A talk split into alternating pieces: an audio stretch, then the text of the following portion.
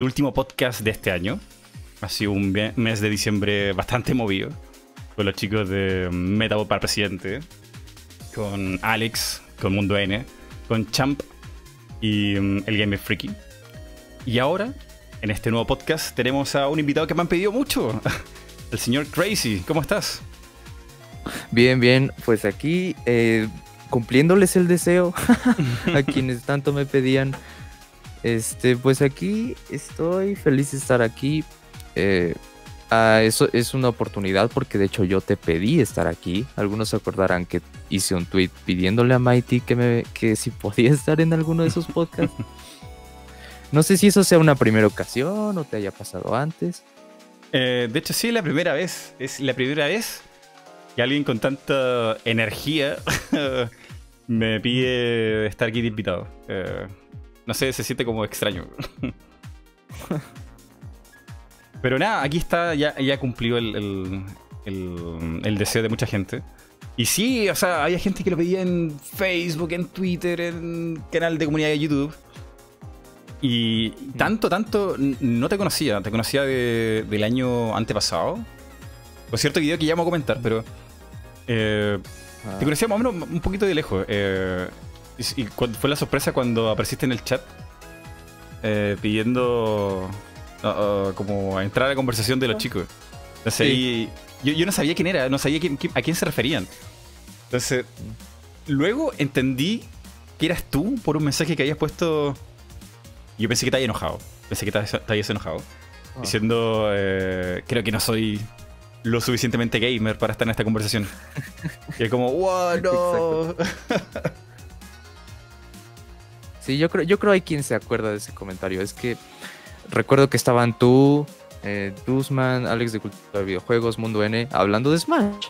Y yo estaba viendo el podcast y era inevitable decir lo que yo pensaba.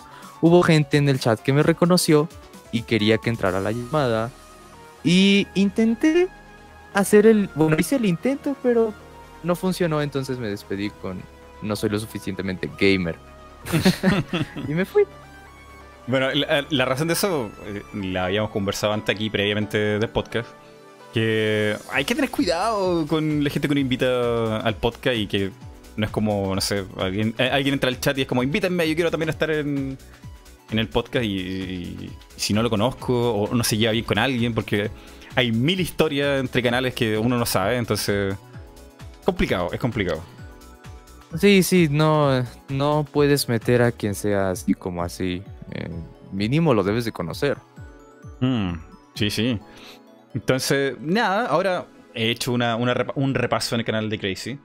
Y haciendo memoria, yo conocí tu canal hace dos años atrás con un tema importantísimo. Eh, que me hubiera gustado que hubiera tenido más difusión, porque me parece.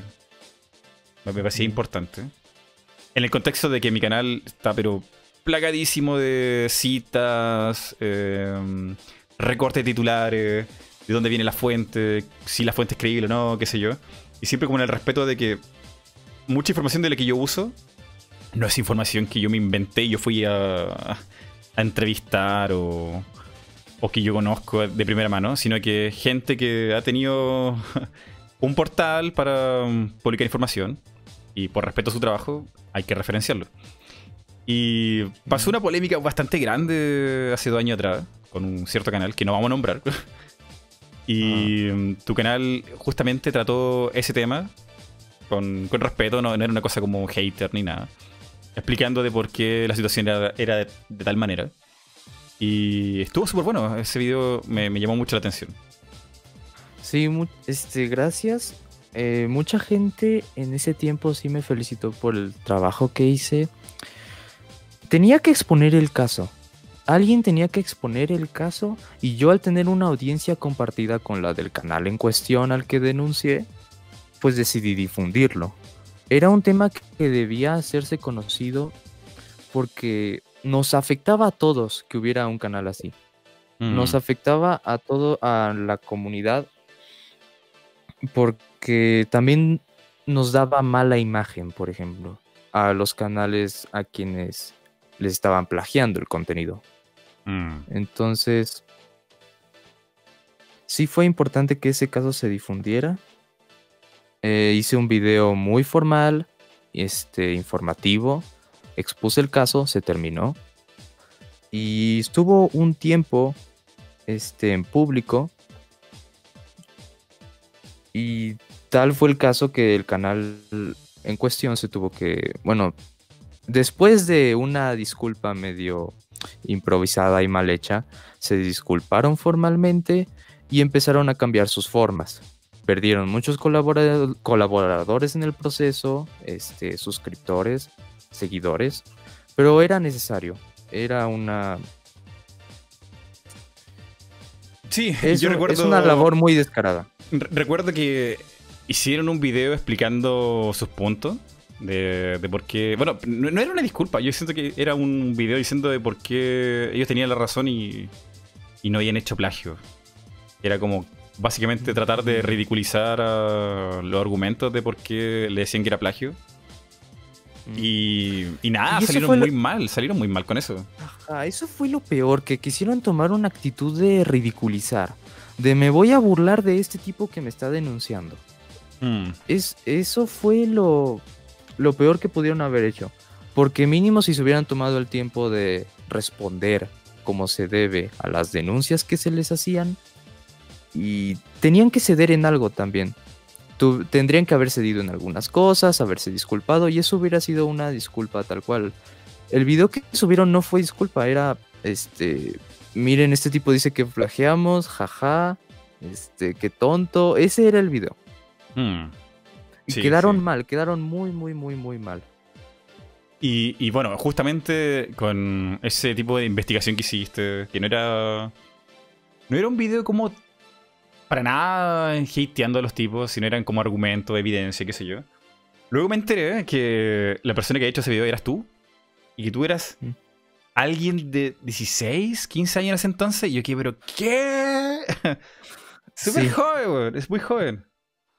Sí, actualmente tengo 17. Cuando hice ese video, tuve, tenía 15 y justo poquito después cumplí 16, porque me acuerdo que dos días, an- dos días después de subir el video fue mi cumpleaños y cumplí los 16. Wow. Sí, mira, una cosa que me gusta mucho de tu canal es tu edición y cómo estructura lo- los guiones. Lo hace como liviano, divertido, es como. es fácil de escuchar. Además que Sí, la, la parte como. como de. Visual, no, no sé cómo lo haces porque tienes sprites, tienes eh, avatares, tienes estas cositas como que lo hacen llamativo a la vista. Sí, este, mi formato, siempre cuando hago mi guion, lo pienso y lo escribo como para que cualquier persona lo entienda. Trato de simplificar mucho las cosas, pero tampoco tanto. Mm. También, eh, eh, antes no implementaba tanto el humor en mis videos, lo he empezado a hacer gradualmente. Este... Y que por cierto, a- al principio comenzaste con Loquendo, no, no era tu propia Sí. voz. Sí, yo comencé con Loquendo, comencé haciendo eh, creepypastas, comencé haciendo... Ah, pues lo que hace un loquendero, ¿no? Ajá. Tops, curiosidad Y- y creepypastas. Ajá, pero igual desde ese entonces siempre fui muy estructurado en ese sentido. Pensaba mis guiones para que cualquiera los entendiera. Este, tenía un poquito de humor. eh, siempre me gustó ir al grano.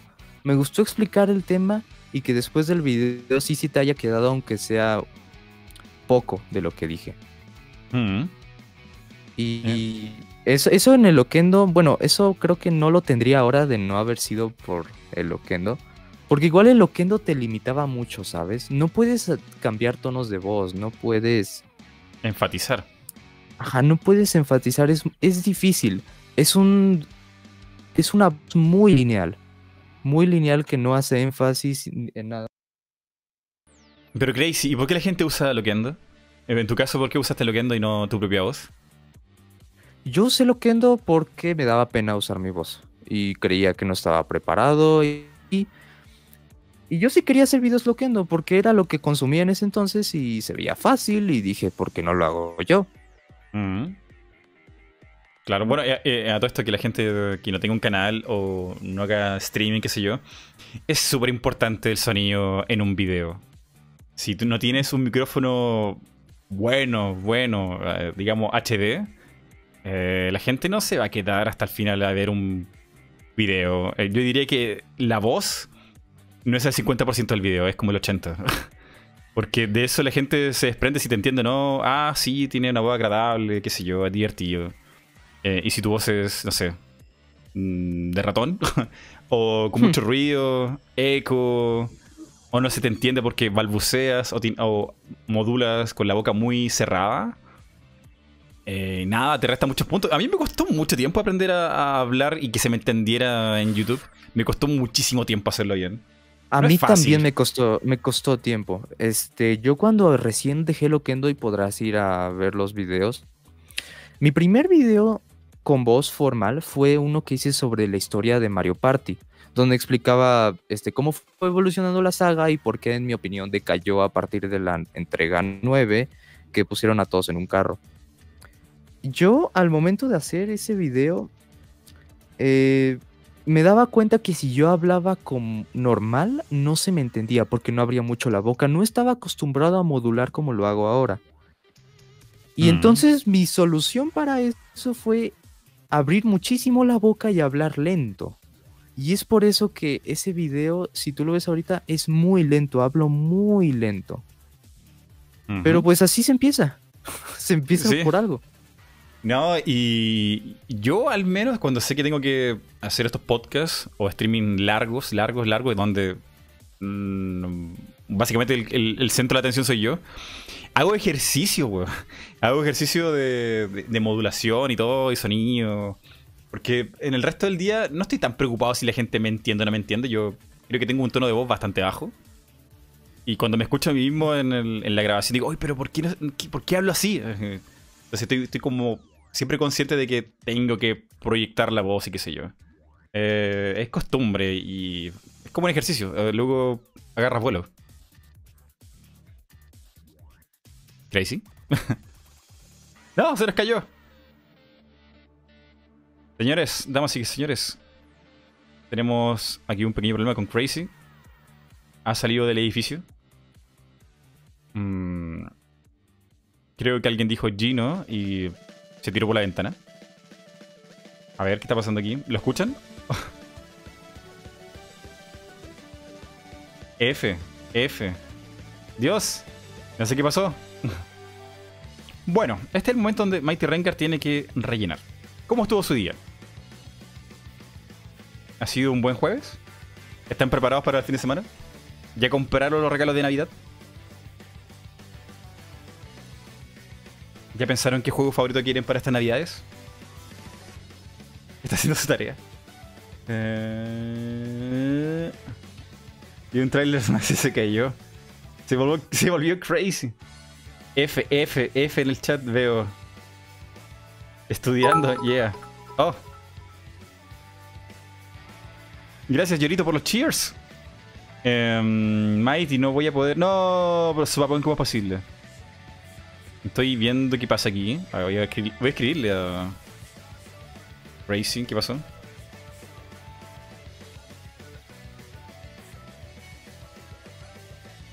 Na na na na. Sorteo una Switch Mighty.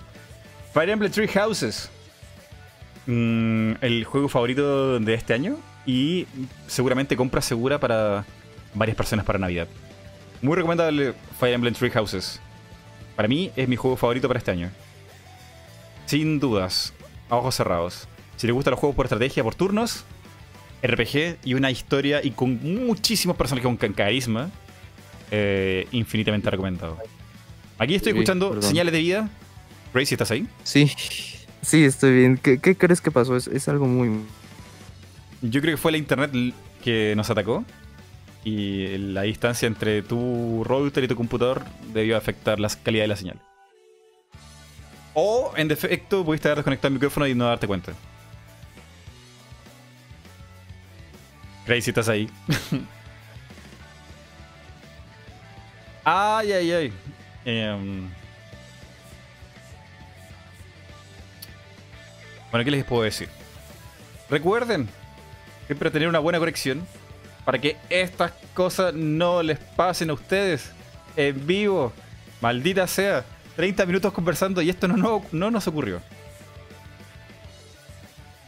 Telmex haciendo de las suyas de nuevo, dice Isaí García.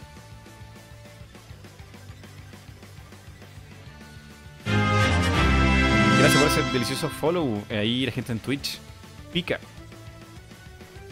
Pero bueno, eh, mientras está aquí Crazy tratando de arreglar su problema, y no sabemos cuál es,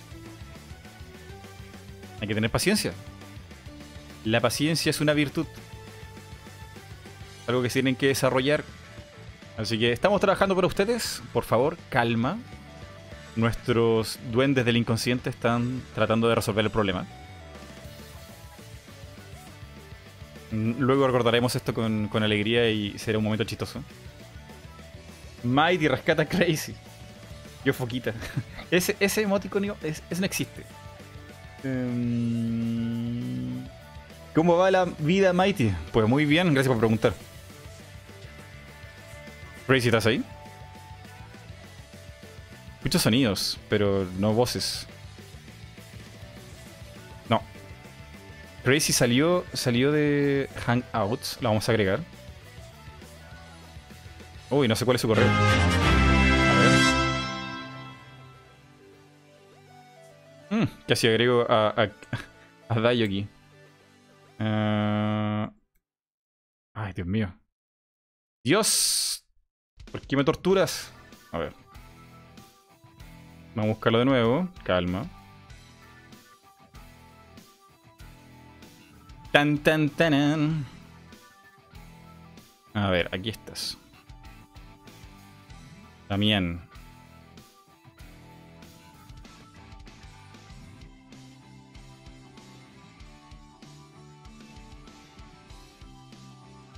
Vamos a llamar nuevamente. Qué extraño. Me parece que se cayó tota- totalmente de internet. ¿Será posible? Sí, se cayó totalmente de internet. Bueno. Nada más, ah, tenés que esperar. Ah. Um,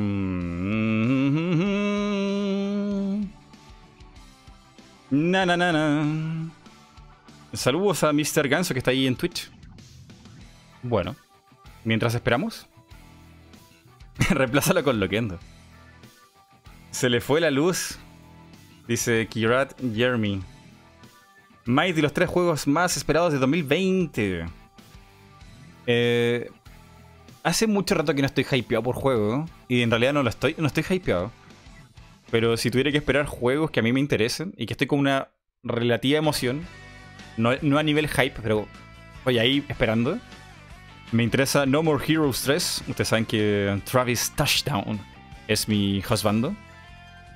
Eh, Animal Crossing. Que no le tengo mucha fe a Animal Crossing. Pero anda a saber tú qué nuevas funcionalidades tendrá ese juego. Y estará muy bueno para streamear, para compartir con la gente ahí en Twitch. En multiplayer, coleccionar cosas, qué sé yo. Eh, va a estar interesante. Y tercer juego interesante, eh, en un escalafón, porque no tengo ninguno más, pondría a los remaster ya conocidos de Xenoblade. No he jugado el Xenoblade 1, pero me dicen que tiene una historia increíble, que es como uno de los esenciales de Wii. Y que en su momento yo no pude comprar porque llegaron muy poquitas copias aquí Chile. Solamente pude adquirir un juego y ese fue Last Story. Que se supondría que iba a ser el último juego de, del creador de, de Final Fantasy. ¿Habéis escuchado algo? ¿Escuché algo? Son, escuché algo, escuché algo, estoy loco. A ver. Ahí estás. Se me cortó todo, estoy ahí. Eh, sí, vamos a, vamos a.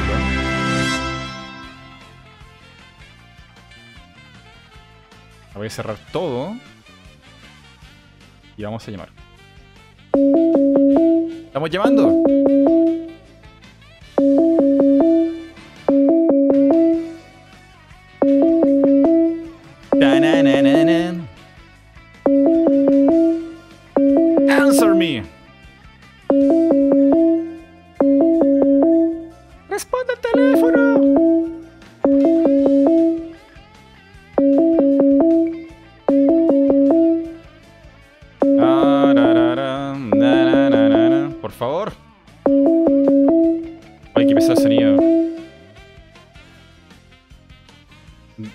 No está disponible. ¡Ay, Dios!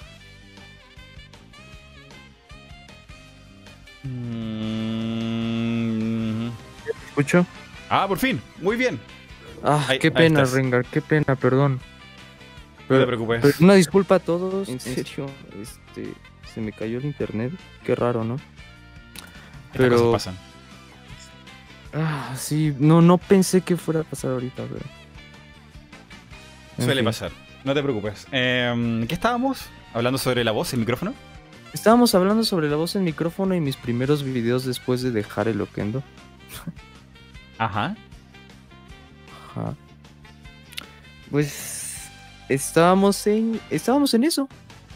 Vale. em, y luego conseguiste el micrófono, me imagino. O ya te El dio menos pena usar tu voz. Me dio menos pena usar mi voz y también eh, el micrófono fue como una urgencia. Porque yo empecé, mi primer video con voz fue... Estaba grabando desde el celular.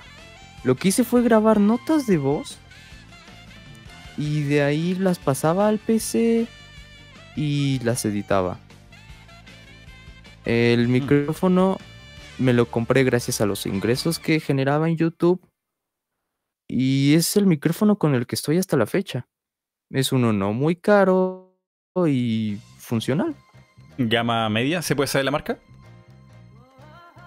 Mm, Newer, creo que así se pronuncia. ¿Cuánto? N-W-E-R. Ah, en mi vida lo he escuchado. Pero suena bien, su- suena bastante bien. Pues eso, en, en Amazon. Sí, suena bien. Mm. Em, bueno, y esta otra parte introductoria de los podcasts. ¿Cómo definirías tu canal Crazy? ¿Qué tipo de contenido haces? ¿Has pasado por una etapa súper de experimentación, de mutación, de cambios? Pero ahora en la actualidad, ¿qué, es tu canal? Pues la fase de experimentación fue dejar el Oquendo. Porque con la voz, el dejar el Oquendo como que fue como salir de una jaula en la que estás encerrado, ¿no? Eh, hacer videos con Loquendo te fuerza a un formato muy lineal y repetitivo. En cambio, cuando usas tu voz puedes hacer prácticamente lo que quieras. Entonces fue que empecé una etapa de experimentación. Yo en un inicio quería hacer videos algo formales, algo más serios.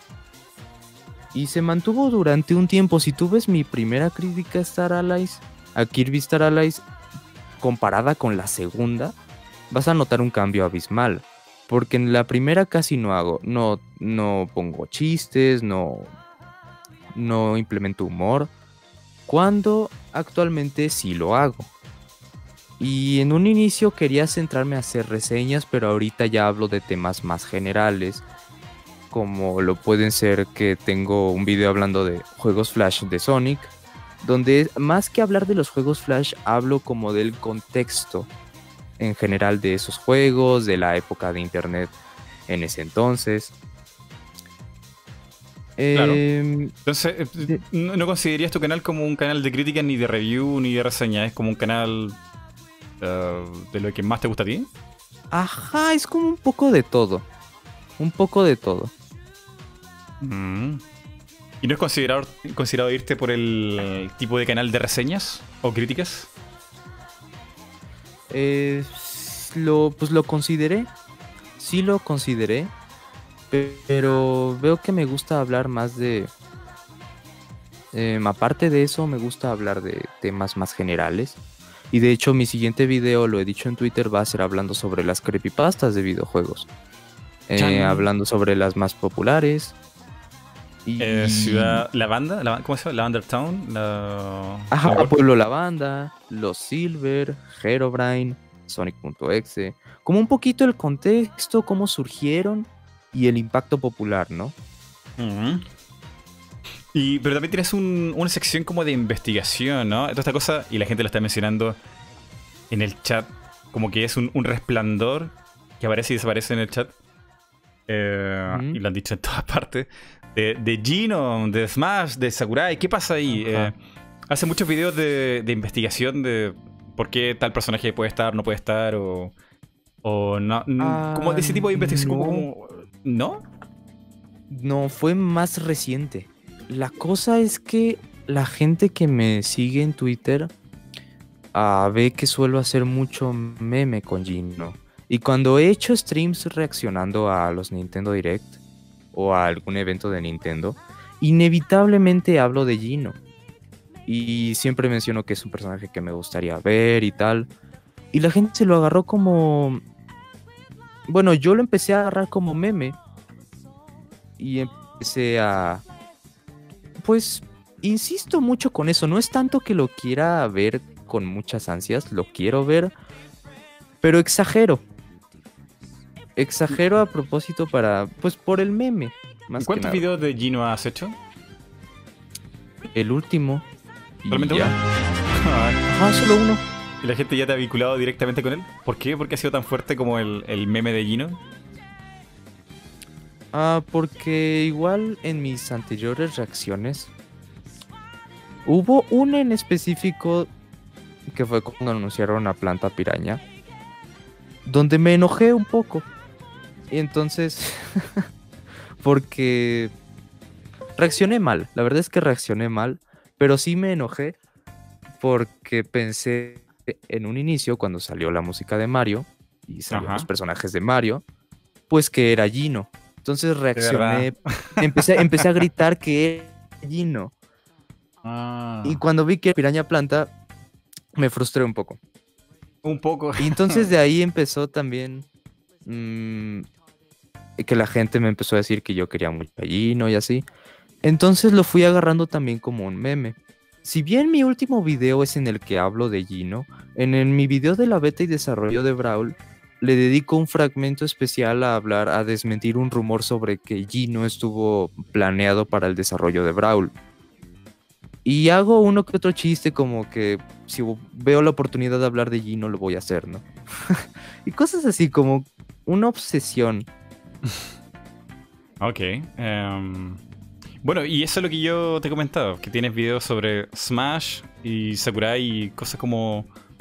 Porque hablar de, de Sakurai y personaje es básicamente hacer prehistoria, eh, empezar a buscar recortes, entrevistas, traducciones, Así es. y eso requiere mucho trabajo. Ujú. Sí, yo siempre dejo las fuentes de lo que hago en la descripción de mis videos. Siempre, a mí lo que me gusta hacer en mis videos de beta y desarrollo es no solo decir los, los dat, lo que se puede encontrar en los archivos del juego o lo descartado. Es también ir dando como una cronología de cómo nació la idea del juego, cómo se empezó. Y relacionar eso con alguna que otra cosa que puedas encontrar en los archivos descartados. Y creo que eso le gusta mucho a mis seguidores y es por eso que mis videos de ese tipo tienen un formato muy especial, por eso. Porque relaciono que en esta parte del desarrollo, creo que el mejor ejemplo que puedo dar ahorita es en Mario Galaxy, que Mario Galaxy empezó a desarrollarse antes de que la Wii tomara forma como tal. Entonces, El inicio Ajá, de se empezó a desarrollar en, en GameCube. Y entonces en los archivos del, de Super Mario Galaxy se puede encontrar una imagen de un, un control de Wii muy primitivo. Un modelo en 3D que tiene el D-pad, eh, dos botones y se acabó. Entonces eso lo puedes relacionar y también sirve como un poquito de prueba, si, lo, si quieres verlo así, de que en efecto Super Mario Galaxy se empezó a desarrollar antes de que la Wii tomara forma, pues hay archivos con un modelo beta de un control de Wii. Claro, no, y Es también por entrevistas que, mm, que había dicho Sa- eh, Miyamoto. Muy, muy al principio, cuando mostraron la GameCube, lo hicieron en. No recuerdo si fueron E3. Mostraron una demo donde habían 128 Marios caminando en un planeta Sí, pequeñito. Mario 128. Entonces, a- alguien en algún momento le habría preguntado a Miyamoto y la similitud de, de la demo y, y el juego. Y en efecto, Miyamoto dijo que sí, ese fue como el, el inicio de una idea de un juego planetoide con Mario. Ese fue como el, principio. Sí, yo hablo de eso en mi video y este me gusta mucho hacer eso, relacionar cosas aparte de contar la historia del desarrollo que cómo surgió, relacionarlo con alguna que otra cosa descartada que puedas encontrar. Em, relacionado con esto de hacer como. Que no, no sé cómo catalogar tus videos, porque son como curiosidades, información y un poco como de tu opinión. Es un, es un formato muy elástico, no sé cómo definirlo. Y de, de esa información, a mí me cuesta seguirte en esos videos porque soy súper obsesivo con, con la cita. Eh, tú dices algo y yo estoy, pero a ver, ¿de dónde salió esto? Estoy, me meto con Google y trato de buscar la cita y es como. Como que es parar el video, avanzar y así como. Me cuesta mucho mm, ver la fuente porque como no, no está en pantalla, sale en la descripción, pero no está en, el video mismo. Me imagino que es por ahorrar tiempo o, porque es basura visual ahí poner cita cada rato. Eh, se me hace difícil, pero creo que tu intención no es hacer eh, videos como documentales, más como... Sí, eso es, un, es un formato muy, bien lo llamaste, elástico y, e informal. Sí, te, en eso de las citas, tal vez debería empezar a especificar más cosas porque, por ejemplo, si mucha gente me preguntó, me ha preguntado de dónde sacas esto. Y les digo, está en la descripción. Pero ahora sí que, más que nada por flojera, he dejado más eh, como lo general y no he puesto específicamente a qué parte me estoy refiriendo yo. Nada me lo- obviamente nada me lo invento, pero tal vez sí debo mejorar mi labor con las citas. Por gente precisamente como tú que, que busca eh, verificar todo. Que busca Claro. verificar si es que, que no, no, no, no está tranquila eh, si escucha algo y no ve de dónde A mí viene. me pone ¿no? muy nervioso. me pone muy, muy Sí. nervioso. Eh, y, y es peligroso eh, para, para mí porque, bueno, me imagino que esto es para el 1% de tus videos, pero para la gente que tiene canales y, y escucha una información, si yo no la busco y no la corroboro y no encuentro la fuente, eh, me quedo con la idea que eso es verdad. O, o no está en verdad o, o no sé. Entonces, a veces uno escucha algo y lo repite, lo repite, pero en el momento que uno tenía que buscarlo si es verdad o no, eh, se olvida, se olvida con facilidad. De hecho, había un video tuyo de Sakurai hablando de que, no me acuerdo, era uno de los últimos. De, mm, de que a Sakurai le dio paja y por eso añadió el creador de, de- Oh. de tapas. Entonces, Ajá, y tú pones la fuente, la cita en pantalla. Y yo me quedo tranquilo. Pero Ah, no de lo- dónde lo viene, ¿no? no, no, no. Está en la pantalla Mm. la cita de Sakurai y tú dices, a Sakurai le dio paja. No, tú dices, la razón fue porque a Sakurai le dio paja eh, a, a hacer algo, no sé qué cosa con la etapa de Pokémon y el Stage Builder. Ujú. Reviso la fuente, la cita y no sale nada de eso. Eh, Sakurai dice que sería bueno para los jugadores que ellos también puedan crear su etapa. Pero no dice que a él le dio flojera añadir más cosas ni nada, entonces como... Es complicado, es súper complicado la de la cita. Mm. Sí, sí, sí, sí. Luego creo que ahí es más eh, que lo quise exagerar. Porque no, no dice que le dio flojera, pero sí dice que tuvo complicaciones con hacer stages grandes. Y que gracias a eso decidió hacer un, el modo de stage builder para que los jugadores hicieran las suyas. Es Claro. como que se quitó el problema. Y pues yo dije que le dio paja. Cuando en realidad no es tan así. Es solo una exageración. Pero si no encontraste la fuente, porque eso lo saqué de Iwata Asks. De Sí, sí, la es una, en- es conversación de Iwata con Sakurai. Pero claro, o sea. Entonces, es que es complicado porque tu voz es muy seria. Entonces. Y tampoco es tan exagerado como para que pensar que tú estás como. haciendo un chiste. No, no sé si se entiende. Eh, entonces, ese tipo de información a mí me cuesta mucho. eh.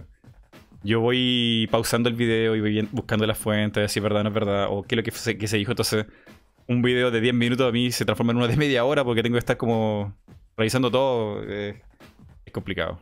Yo sé que hay gente que no. Yo creo que la mayoría de las personas no le importa eso. ¿eh? Yo creo que quieren como un video para rela- relajarse un rato. Ajá, pues es, es que es, es un chiste. Le, le dio paja. Cuando dice que le dio complicaciones y tal. Pero pues. Sí entiendo que para gente como tú, eso pueda resultar problemático. Hmm. Bueno, y, y porque a, a mí me gusta mucho saber el dato. Tener el dato ahí a mano es súper importante. De hecho, me costó, y todavía no lo encuentro, el dato de que Sega le dijo que no a Nintendo de incluir a Sonic. Hmm. Ese no, no, no lo podía encontrar tampoco. Eso salió de alguna entrevista porque desde un inicio Sakurai sí quería meter a Sonic. Pero no pudieron porque Sega dijo que no. Sí sería bueno buscarlo ahorita que lo pienso. Eh, la historia original es que el señor Yuji Naka es uno de los. Ajá, Yu- Yuji Naka, exacto. Yuji Naka, este, más bien Miyamoto sugirió a Sonic y Yuji Naka dijo que no. Yo no sé. no lo sé. La- la- el, el orden del- de la información que tenga así, pero. Como mantener un- una casa de. Una, una casa de cartas. Súper complejo porque la fecha. A ver si dijo bien la traducción que yo. A, a mí se me cae muy fácil toda esa información, pero de lo que yo me acuerdo es que Yuji Naka se acercó a Sakurai en un E3 y se lo comentó como algo divertido, eh, como curiosidad, qué sé yo. Y le dijo: agrega Sonic. Y Sakurai se quedó con esa idea. Y, um, y estaba ahí, ahí pasando, pasando a agregar a Sonic. Y en algún momento, luego, en otra entrevista, se explicó por qué no se agregó a Sonic. Y es porque le faltó tiempo a Sakurai. Estaba muy, muy al final de- del desarrollo y quedó ahí. ¿En qué parte Sega le dijo no a Nintendo? No tengo idea. Eso no, no, no tengo cómo verificarlo en alguna fuente ni nada. Por eso, niños, siempre que tengan Mm. las fuentes a mano, anótenlas y ténganlas ahí, porque luego saldrá alguien como yo y le preguntará, ¿será verdad? Lo que es un hecho es que la inclusión de Sonic fue apresurada. Sí. La inclusión de Sonic fue apresurada. Le que Brawl se retrasó es un hecho. Que se anunció Sonic por las fechas en las que Brawl se retrasó también es un hecho.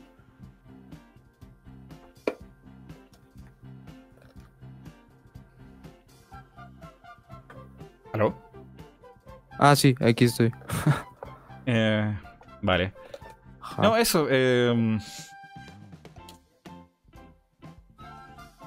mm, no es que yo juzgue a la gente que invito aquí en el podcast, pero si te pudiera hacer una sugerencia súper honesta.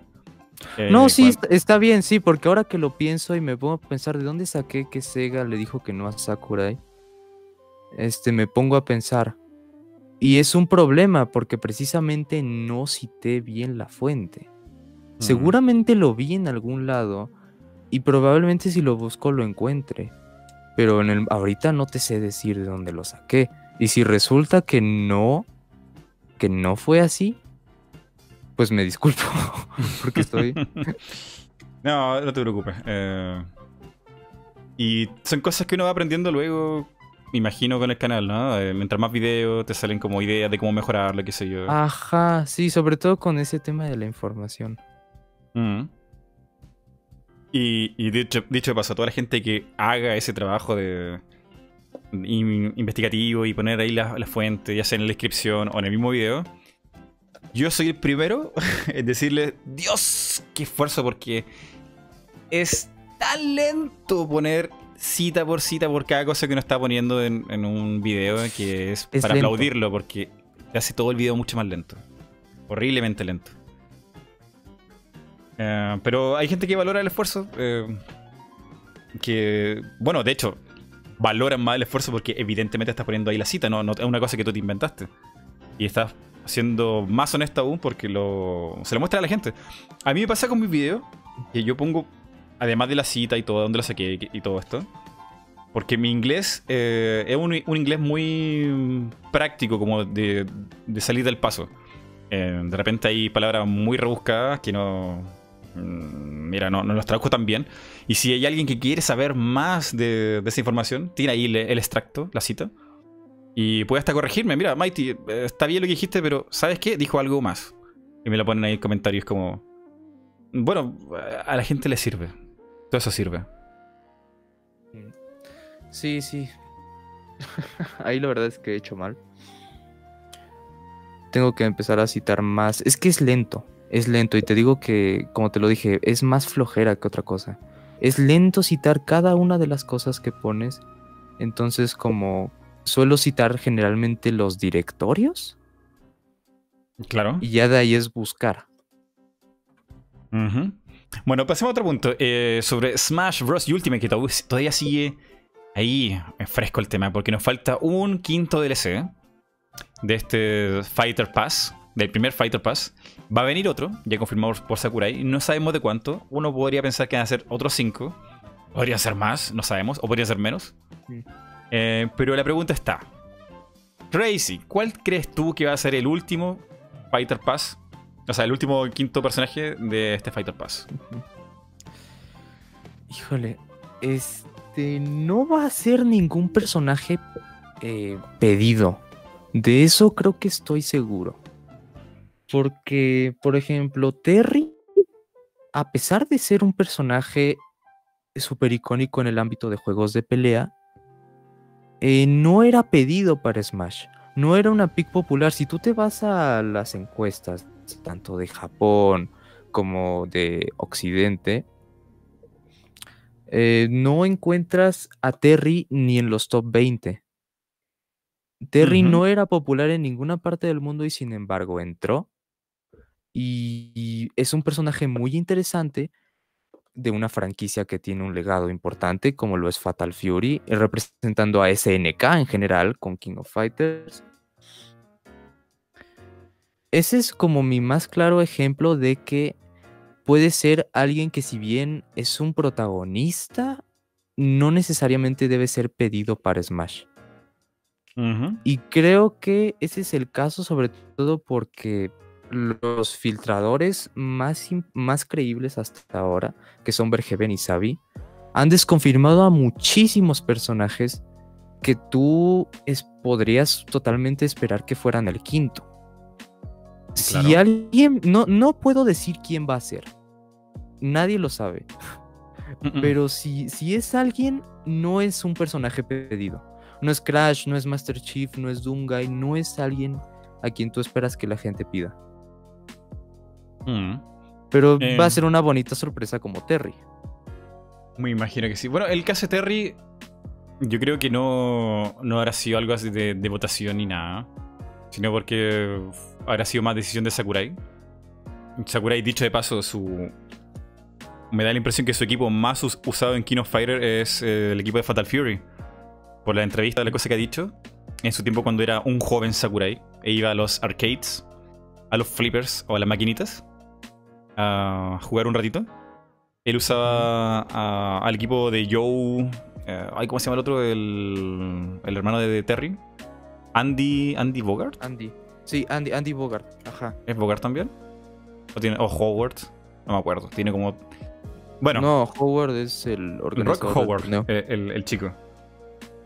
Y cuenta historia, sí, sí, tiene, historia con, con ese equipo cuando iba a jugar. Entonces, yo creo que por la pasión que tiene Sakurai por los videojuegos, dijo, tiene que ser Terry, tiene que ser Terry. Y, y- y lo que ponga este hombre en el juego, yo creo que ya la gente va a estar Mm. contenta o, o no se lo puede recriminar porque el tipo ha trabajado tanto por Smash. Es que lo que, sea, lo, lo que sea que toca, lo hace genial. lo que sea. Ah, Pero con Terry yo creo, me atrevería a decir que Terry es el mejor personaje de todo el roster por el simple hecho de que está tan bien trabajado que a diferencia de Ryu y Ken se siente más como un personaje de pelea dentro de Smash. Se desenvuelve mejor en ese sentido. Creo que Sakurai lo logró mucho y no es más este no es más que otra cosa que el amor de Sakurai por los juegos de pelea. Mm. El amor de Sakurai de- por los juegos de pelea se ve en Terry, a leguas. Se ve que Terry es el personaje que más ha disfrutado hacer. Y no es por demeritar a los otros. Mm, Sí, sí. Eh, no, no, no sabría si decir quién más ha disfrutado hacer, pero seguro que está dentro del favorito de Sakurai por, por ser personaje. No sé en el desarrollo, pero como personaje yo creo que tiene bastante respeto. Además que ahí hay una relación de amor increíble con SNK, que son los desarrolladores de Fatal Fury y King of Fighter. Porque Sakurai contó que hizo un listado, él y su equipo, de, de canciones que le gustaban de SNK. Que habían 50 canciones y ellos marcaron unas 16 y unas 20, qué sé yo. y le mandaron este listado de propuestas a SNK para que ellos decidieran cuántas canciones darle. Sakurai esperaba que de ese listado que ellos hicieron, grande, dejaran menos. Porque típico, o sea, no, no, no, te, van a dar, no te van a dar tantas cosas de lo que tú vas a pedir. Pues sí. Él esperaba menos, menos de lo que él había propuesto. ¿Qué le devolvió a SNK a Sakurai? Dijo, toma, tómalas todas. Las 50 canciones. Dios mío. Bueno, es que ponte en el lugar de SNK y dile que no a Sakurai. Aparte de que SNK ha tenido esta tendencia de prestar a sus personajes para otros juegos de pelea en crossovers. Mm. Bueno, y volviendo al personaje, eh, el quinto personaje. em, ¿Qué podría ser? ¿Qué podría ser? Bueno, podría ser Gino. No, Pero el, el no, no, problema, no, el- Gino el no. problema de Gino es básicamente que si bien es demandado por una comunidad retro, eh, siento que todos los personajes que está poniendo Nintendo, porque es decisión de Nintendo y Sakurai, ya no solamente Sakurai, eh, poner en DLC es para promover ciertas franquicias en las consolas de Nintendo y para que las third parties sean más conocidas y vendan mejor. ¿Qué caso hay así? Bueno, evidentemente el Hero. eh, Ajá, Hero está por Dragon Quest 11 y la persistencia de Square Enix de querer hacer a Dragon Quest popular de este lado del charco, mm. porque lo han intentado por muchísimo tiempo. Y es por Sí. eso Square Enix es bien conocida por no prestar muchos de sus derechos, por ser muy reservados en ese sentido. Pero en lo que conlleva a Dragon Quest ya viste cuánto prestaron. Mm. De Sí, verdad sí. Quieren que Dragon Quest este, triunfe. Bueno, creo que me desvié un poco. No, está Pero- bien. A, a mí me gusta eso. me- eh, lo que dices tú. Eh, Square Enix puso mucho, mucho de su parte para que fuera conocido dentro de Smash. Y eso se ve en que hay una cláusula, una cláusula interna en Square Enix, de que dice que los personajes de Dragon Quest no se pueden encontrar entre sí. Lo, lo dice Sakurai en el, en el directo. Que no, no hay. No está permitido que ellos se puedan relacionar. No, no, no, no pueden interactuar entre ellos como. no- me imagino que físicamente o algo así. Y, y sin embargo, eh, Square Enix le permitió a Nintendo tener a los, todos los protagonistas importantes ahí para, para hacer el Final Smash. Y es como, wow, qué bonito. Sí, es, es un gesto muy bonito, pero es persistencia. Son. De verdad que sí le están poniendo mucho. Bueno, de por sí Dragon Quest 11 fue más pensado para nosotros que para Oriente. Este. El. Lo que está haciendo Square por promover Dragon Quest 11 es. Es muy bueno. Están haciendo muy buenas cosas para que se vuelva popular. Claro, claro. Ahora, Eh, que contrastando con Banjo, que es el personaje más... eh, Pues la franquicia de Banjo Kazooie está muerta. La verdad es que entró porque es un personaje pedido para Smash y se, se acabó. No, no hemos... Se rumora que va a haber una tercera parte de Banjo y lo que quieras. Pero hasta ahora no hay nada. Banjo entró simple y sencillamente porque era pedido para Smash. Y porque es importante en la historia de Nintendo. mm, claro. Y es simbólico ver reunidos a los personajes.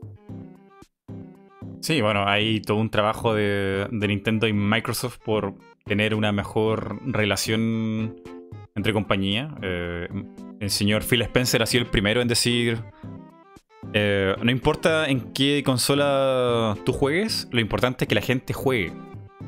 Entonces, Phil Spencer está ahí, pero con todo de darle a Banjo a Nintendo y, y lo explica él mismo. No fue una relación de, de- de negociado, así como Nintendo, yo te doy a Banjo, pero ¿qué me das tú a mí? o o qué, qué ventaja me da a mí en tu consola? Porque mm, Microsoft le está dando Ma- Minecraft y un montón de otras, otras cosas. Y Phil Spencer dice que no, que no fue una negociación de CO a CO, sino que fue. Tómenlo y hagan lo que ustedes quieran con él. Fue súper natural. Sí, lo dijo varias veces en Twitter. Phil Spencer, desde 2016, que está lo del Smash Ballot y que la gente empezó a pedir personajes. Mucha gente fue con él y le preguntó si prestaría a Banjo y Phil Spencer decía que sí. Y ya, que sí, que adelante. Y Sí, eso, sí. eso es como eso es bueno, que no, no buscaron nada a cambio y gracias a eso Banjo está en Smash. Sí, sí. eh, fue casi como una- una- un acto desinteresado, así como desprendido. Generoso. Es como nosotros no vamos a usar a Banjo, así que úsenlo ustedes. No sé si no vayan a usar a Banjo. Eh, pasa que el último juego de Banjo, que fue el Nuts and Bolt, en una parte del juego hay una, una especie de plaza giratoria y tiene escrita en los bordes una pregunta. ¿La gente seguirá interesada en Banjo luego de 10 años? El Banjo Nuts and Bolts salió el 2008. Y dice ahí, "Es- conoceremos la respuesta en 2018. Espérenos una década. Entonces, el año pasado estábamos todos en Twitter en esa fecha, esperando en esa fecha un anuncio. Un anuncio, un anuncio importante de, mm, de Microsoft o algo. Porque ya estaba sonado, eh, 10 años esperando un juego. Y, y no pasó nada. Pero puede ser que se hayan retrasado. Anda a saber tú qué viene para. Se hayan guardado la sorpresa. No para esta Xbox que está, pero. No muy bullante que digamos, porque tuvo un lanzamiento muy malo. Por el señor Don Matrix. Y si quisieran hacer algo escandaloso y volver a la gente muy feliz, yo creo que el momento de hacerlo en Xbox One ya fue. Perdidísimo. Si quieren realmente sacar Sí. como fuerza por un lanzamiento y algo tan importante como Banjo, háganlo por favor en una consola que, la gente sí vaya a comprar. Y eso sería en la siguiente Scarlet. Así que, chances de que haya más Banjo, yo lo veo totalmente creíble. Em, lo- lo- es creíble, pero yo creo que ya se están tardando también. Ya se tardaron.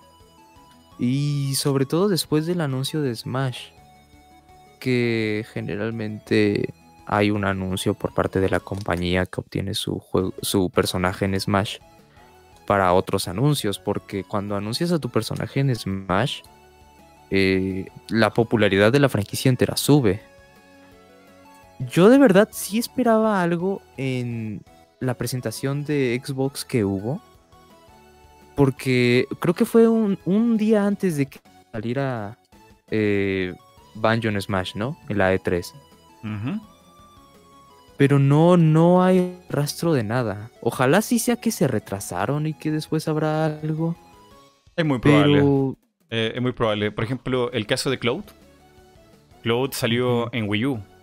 Y, y Sí. desde Wii U estaba sonando el remake de Final. Bueno, el remake de Final Fantasy VII viene sonando desde la PlayStation 2. Porque han hecho siempre, como Square Enix conjunto a Sony, han hecho demos técnicas. Eh, creo, esto, alguien que, me corrija porque me puede fallar la memoria, pero creo que con cada nueva consola han hecho una demo técnica con la típica escena del tren y Cloud saliendo de ahí. Para mostrarle a la gente, ¡ay! podríamos tener un remake de. o un Final Fantasy VII 2. Desde la, desde la Play 2. Desde la Play 2 la gente está esperando un remake de Cloud. Eh, pero no lo tenemos. No lo tenemos en, en PS4. Mm, Aún, yo creo que va a llegar un buen rato más. Y, y Cloud fue anunciado en la Wii U. Entonces, no creo que haya como un tiempo donde sea como propicio de anunciar un personaje en Smash. Yo creo que eso depende de otros factores. No, este, no tanto que se venga un nuevo juego. Para, por ejemplo, para Cloud, eh, aparte del remake de Final Fantasy VII, se esperaba que hubieran ports. Y no fue hasta unos varios años después que llegó la Switch y portearon Final Fantasy VII, 9 y 10. Y ahorita ya hay más. Este, yo creo el port es, es suficiente. También te digo por qué. Porque en la presentación de. Bueno, este es un personaje de Nintendo, Lucas. Pero en, más, en Smash 4, cuando metieron a Lucas como DLC, la, lo único que hicieron fue lanzar Mother 3 en la eShop japonesa. Y ese fue el. Lo que hicieron. Eso me comprueba que un relanzamiento es más que suficiente para un personaje. Para que entre un personaje no... Lo, lo único que es necesario, bueno, como lo mínimo, pues es un relanzamiento. Y. Cloud se tardó, pero ya están juegos de Final Fantasy en Nintendo Switch. Claro, Y- no, eh, eh, no solamente por el juego en sí, sino por la franquicia. Claro, sí. Sí, en el caso de Banjo sí es más vital porque la franquicia está muerta. Pero yo creo que. En el, en- estoy en el peor escenario, ¿eh? No estoy diciendo que un nuevo juego no sea probable y lo que sea. Pero en el peor escenario va a haber ports de Banjo Kazooie en Switch y se acabó. Ports de Banjo Kazooie. Sí. Mm, bueno, tan imposible no es, ¿eh? Pero. Sí, imposible no. Estoy en el un- Peor escenario. Estoy en el peor escenario. Se, va a se van a relanzar los Banjo Kazooie en Switch y se acabó. No hay nuevo juego, no hay nada. Nintendo obtuvo a Banjo, le dieron juegos y se acabó. Mm. Mm, No sé qué decirte, ¿eh? Porque aún no sé si. Ni siquiera sé si vamos a tener en la consola virtual de la Switch juegos de 64. Ah, ni idea si vamos a tener 64 o GameCube ahí. No, Aunque pero ¿Mm? lo, que, lo que sí ha pasado es que otras compañías han empezado a relanzar sus juegos, como es Konami con la colección de Castlevania. Que podría Microsoft sacar una especie de Rare Replay. O tal cual. eh, una. Este, vender los juegos de Banjo Kazooie y Banjo Tooie en conjunto. Pero venderlos ellos. Mm. Mm, sí, sí, puede ser. Em, que, no sé, ah, ya es demasiada especulación. Sí, Pero ya es. puede, puede pasar. Vale, y volviendo al, al quinto personaje. Eh, la gente aquí, aquí está preguntando, uy, por todas partes en Twitter, Facebook y aquí en el chat, ¿de qué personaje vería yo? Bueno, ya he comentado, eh, Travis, mi husbando de No More Heroes. ¿Y quién más podría ser? Mm, es que con, Travis, si ponen a Travis, yo ya estoy pagado, yo no necesito nada más. No necesito nada más. Si, si por cumplirle el sueño a la gente, diría que, y, y no es que sea un personaje que yo quiera, pero por cumplir el sueño a la gente, falta ahí el de Galdan San. Eh, Isaac. Isaac. Isaac. Sí, muy necesario. Pero bueno, esto sí lo recuerdo que en una, este, en una entrevista dijo Sakurai que no incluyó a Isaac y más bien que incluyó el traje Mi y el asistente porque Isaac si bien era pedido no podía ser personaje porque Golden Sun no tiene una entrega próxima Mm. y esa fue la razón por la que se quedó fuera. Sin embargo, le volvieron a hacer el asistente y el traje. Mm. Sí, bueno, esa es otra cosa que la gente odia de Sakurai. Y que llaman a Sakurai un trolazo o directamente una mala persona. Sí. Porque si revisas entrevistas del, uf, del 90 y tanto, eh, hay muchas contradicciones de las cosas que ha dicho Sakurai y, y dijo que no iban a pasar nunca y que pasaron. Sí, Ridley es muy Sakurai grande para, ser, para estar como personaje. Eh, ¿Quién más? Ah, no va a estar nunca ah, King K. Rool, qué sé yo. Y, la gente se queda con eso, así como, ¿pero ¿qué pasa con Sakurai? ¿Por qué se contradice tanto? Y es porque, primero, una, hay un montón de entrevistas, pero muy mal traducidas, que ni siquiera es la traducción, es como la cita, es como, se dice que dijo por tal, tal cosa traducido por este otro, y al final te llega una, una cosa minúscula de lo que dijo Sakurai. Y eso queda como, ah, entonces Sakurai dijo que no. Entonces, el manejo de la información con Sakurai en Occidente es horrible porque se le malinterpreta todo. Sí, los mejores en eh, mantenerse fieles a lo que dice Sakurai son Source Gaming. Sí. Source Source Gaming y Japanese, Japanese Nintendo. Y unos que dos o tres japoneses que traducen al inglés, pero tienen un English medio roto. pero, pero están ahí comunicando cosas. Lo intentan. Mm. Sí, sí. Em, pero no, no es que Sakurai sea un trolazo, lo que pasa es que lo han sacado de contexto muchas veces.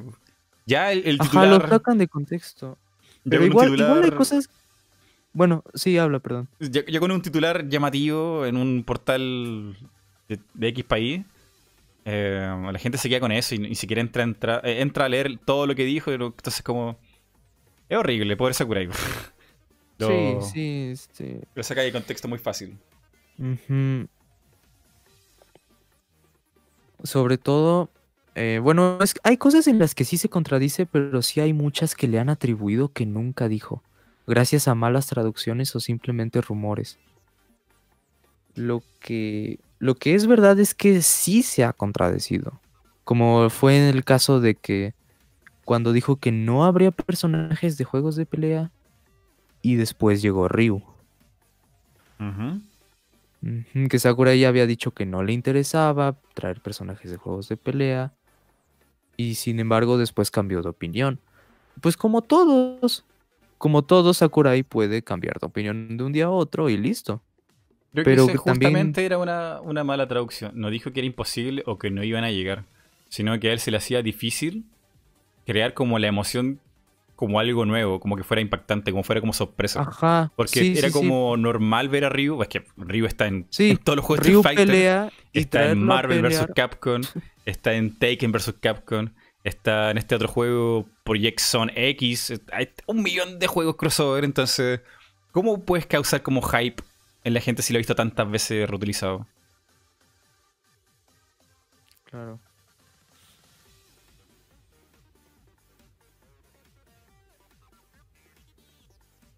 Eh, um, ¿Lo que decías? ¿Aló? Ah, sí, eso de que sea. Por ejemplo, en ese caso, bien dijo que Ryu no puede crear hype, que no sería muy interesante verlo en Smash por diversos factores. Y un día cambió de opinión y lo trajo. Claro. eh, sí, bueno, no, no tiene nada de malo tener una, una opinión un día y cambiar. eh. de hecho, creo que lo había dicho en una entrevista en Dream Nintendo. Que no tiene nada de malo cambiar de opinión o reflexionar. De hecho, uno- un buen ejemplo de eso fue con Pac-Man. Tú hablaste un poco de ese tema, que un día Miyamoto se acercó y Miyamoto es muy fan de, de los juegos como los clasicazos, ¿no? Y Sí. le- dijo a Sakurai, oye Sakurai, ¿no has pensado en la posibilidad de ver a Pac-Man en Smash? Y Sakurai dijo, no, no, no, bueno, no le, no le dijo, no, eres un estúpido Miyamoto. No, no se le dijo, no, le, dijo, no le, no, no le respondió con negativa, pero para adentro él dijo, en mi cabeza yo decía, no, imposible. Eh, y después, pensando, pensando, es que la dificultad que tenía Sakurai es que Sakurai veía a Pac-Man como el sprite, ¿no? Ese, ah, ese circulito. Sí, ¿de, dónde le sacas moveset? Claro, es como, es como un personaje muy unidimensional, es plano, no tiene ni pies. Entonces, a, a eso a él le parecía muy difícil de como darle no solamente moves, sino como animaciones. Porque es como abrir y cerrar la boca y izquierda y derecha, abajo y arriba. Y luego Sakurai se dio cuenta que existía otro modelado más actual de, de Pac-Man. Bueno, ni siquiera tan actual. Que es el legendario diseño que hizo Hanna-Barbera. Este estudio que hacía los Picapiedra, Ujú, Scooby-Doo, qué sé yo. Eh, a ellos le habían pedido hacer un diseño de, de Pac-Man. Y, y con, ese, con ese ya podía trabajar Sakurai para hacer algo más, más movido. Pero claro, uno ve a Sakurai y se contradice mucho. Pero es que también hay que ver las fechas, son entrevistas muy viejas. Sí, ese es otro tema que habla de las cosas hace mucho y mucha hay gente, bueno, ahorita ya no tanto, pero antes todavía gente citando que no, que Sakura ya hace un chorro de tiempo dijo que no se puede esto y que esto. Pero pues ya pasó tiempo. Tu- tuvo que ceder, cambió de opinión, este, como cualquier persona. Claro. Em, otra cosa importante. Eh, para la gente que esté pensando en hacer un canal nuevo en 2019, ¿qué consejo le darías tú, Crazy? Eh, les diría que a empezar con Loquendo ya no es viable. Yo empecé con Loquendo, en su tiempo me funcionó, pero empezar con Loquendo ya no es viable. Hay mucha gente haciendo lo mismo, los videos se vuelven repetitivos y en general ya no atraes mucho público. Empieza... em, yo la verdad es que ni siquiera tengo un formato definido. Mis videos son muy... eh, a, a ver qué se me ocurre, ¿no? En, suelo hacerlos m- eh, informativos, pero siempre son con un formato de a ver con qué cosa me- se me puede ocurrir. Empieza haciendo eso. Haz videos que piens este, que te van a gustar a ti, que es algo que tú verías. Este, no sé, hay que ser creativo. Em, ¿Tus primeros videos eran más experimentales o tenías ya como una idea definida de cómo iba a resultar el video? Porque uno tiene típico como una idea de quiero hacer esto y luego que ya lo termina, lo produce, lo edita, así que sé yo, termina siendo algo muy distinto. ¿Te pasaba así alguna vez? Me pasa, este, bueno, me pasaba mucho, me pasaba mucho porque luego sí, por la frustración de cuando estaba grabando el video y me daba cuenta de que el guion no era lo que yo quería en un inicio, lo termino cambiando. Hago eso actualmente, pero antes sí me pasaba que hacía un video y ya cuando lo subía me daba cuenta que no era lo que yo quería. Es por eso Mm. que ah, cuando tengas un guion, léelo unas cinco o seis veces. Figúralo en tu cabeza. Piensa bien cómo quieres que sea. Agrega todo lo que necesites y quita todo lo que necesites. Mm. E- es un buen Eso es consejo. ¿eh? como lo que... Sí. Es un buen Aunque sea consejo. tardado, yo sé que es muy tedioso porque incluso a mí me da flojera luego ay, Mm. releerlo. Porque antes era fácil, acababas y ya. Por tener el video, abría luego luego el Audacity y me ponía a grabar. Este, no pensaba mucho el guion y acababa haciendo un video que me quedó a medias. No pude haber hecho más aquí, pude haber omitido esto. Pero sí, hay que. Yo suelo últimamente releer mucho mis guiones y ese es un consejo que sí les doy. Mm. ¿Y importa mucho la calidad de computador para editar o, o eso te da lo mismo?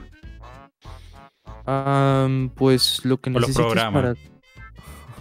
Para lo necesario para que el Sony Vegas no se te crashe. Uy, eso es terrible, terrible. ¿Te ha pasado? ¿Se te, se te ha crachado el, el programa de, de edición? ¿Y se ha perdido Mucho. todo? ¡Oh, Dios! Bueno, no Es todo, horrible. pero sí, sí, sí, es, es muy, muy... Me ha pasado que he perdido como unos 4 o 5 minutos de video que tengo editados. Y es muy frustrante, e- es muy, muy frustrante. Mm. Sí. Sí, hombre, aquí hay gente que está mandando mm, super chat. Mr. Mario and Games. Lo de Pac-Man era porque Sakurai solo conocía el Pac-Man de Sprite, no el artwork. Precisamente. Mucha razón ahí. Y creo que tiene el, avatar de este rumoreado eh, personaje de carreras de SNES. No, de, de NES. Era ¿Match Rider? Creo que Match Rider es su avatar. Ajá. Match Rider. Y eso quiere decir que Sakurai en el futuro meterá a Spider-Man en Smash. Eh, ¿Te imaginas? Un personaje de Sony. ¿Tal- ¿Tan descabellado sería? Ah, no, Spider-Man no, pero lo que sí me he preguntado alguna vez es si algún día a Sakurai se le zafan las cuerdas y decide terminar con la regla de que solo entran personajes que son de videojuegos, ¿quién podría entrar? Porque ahora sí se vuelven las posibilidades infinitas. En, Eh, pri- en primera, si eso sucediera, ajá, Goku. Goku de, de cajón y entrarían más de anime y cosas japonesas. Antes de que siquiera pienses en un Spider-Man, Mm, yo pensaría que eso pasaría. Pa- entrarían personajes de anime y de Japón en general. mm. Quizá el problema sería ahí más de licencia, ¿no? Porque. Bueno, con, con Goku quizá. No, no sé cómo maneja la licencia Namco Bandai, que ellos son los que hacen. Creo que todos los juegos de Goku y la Shonen Jump. Pero ahí creo que hay un tema súper legal y podría ser quizás hasta más costoso que un juego de. Un personaje de videojuego, ¿no? Demasiado costoso. Mm. Mm. Pues si tú, tú imagínate meter uno de Disney. Uf, uy, no, ahí. La guerra de licencias es Mm. terrible. Sí. Y, y en ese caso, esto, esto, no sé si lo has comentado tú, pero Sora le pertenece más a Disney que a Square Enix, ¿no? Es un tema complicado. Independientemente de a quién le pertenezca Sora como tal, vas a tener que forzosamente tener un escenario.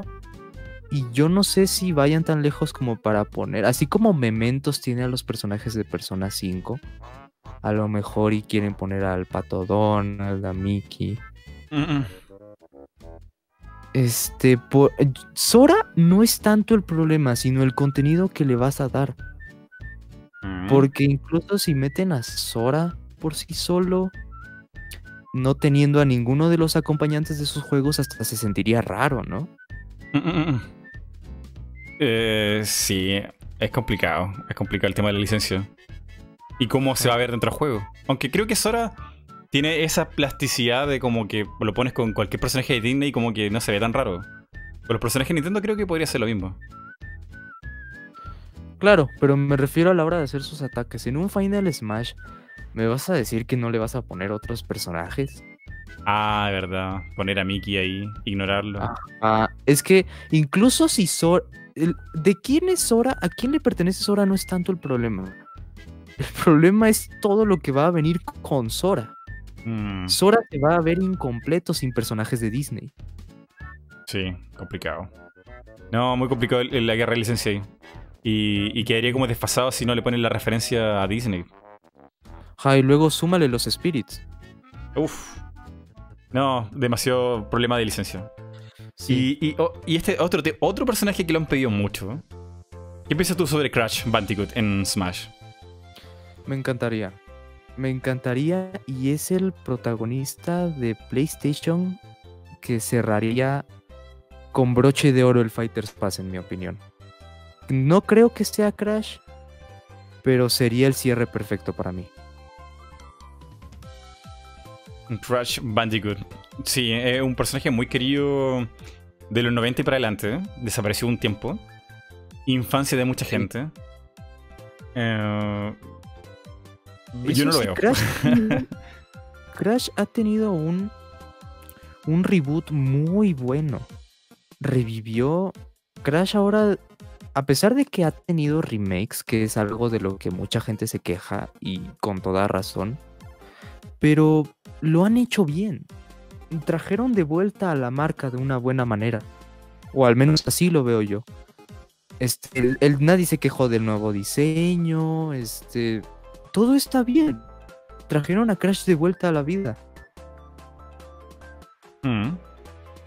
Sí, sí. Y en multiplataforma. También en Switch. Que Sí. en un inicio los derechos lo tenía. Uf, ha pasado por hartos desarrolladores, Crash. Eh, pero el, el original era. mm, ay, ¿cómo se llama? Se me olvida el estudio. Estudio Este, original de. Crash. ¿Fueron ellos los primeros? Mm, Crash Bandicoot. Fue Universal Interactive Studios, ¿no? Vamos a googlearlo porque no estoy tan seguro. Pasó por muchas manos, Crash. Eh, el último, el actual es Activision Blizzard, pero el primero, primero.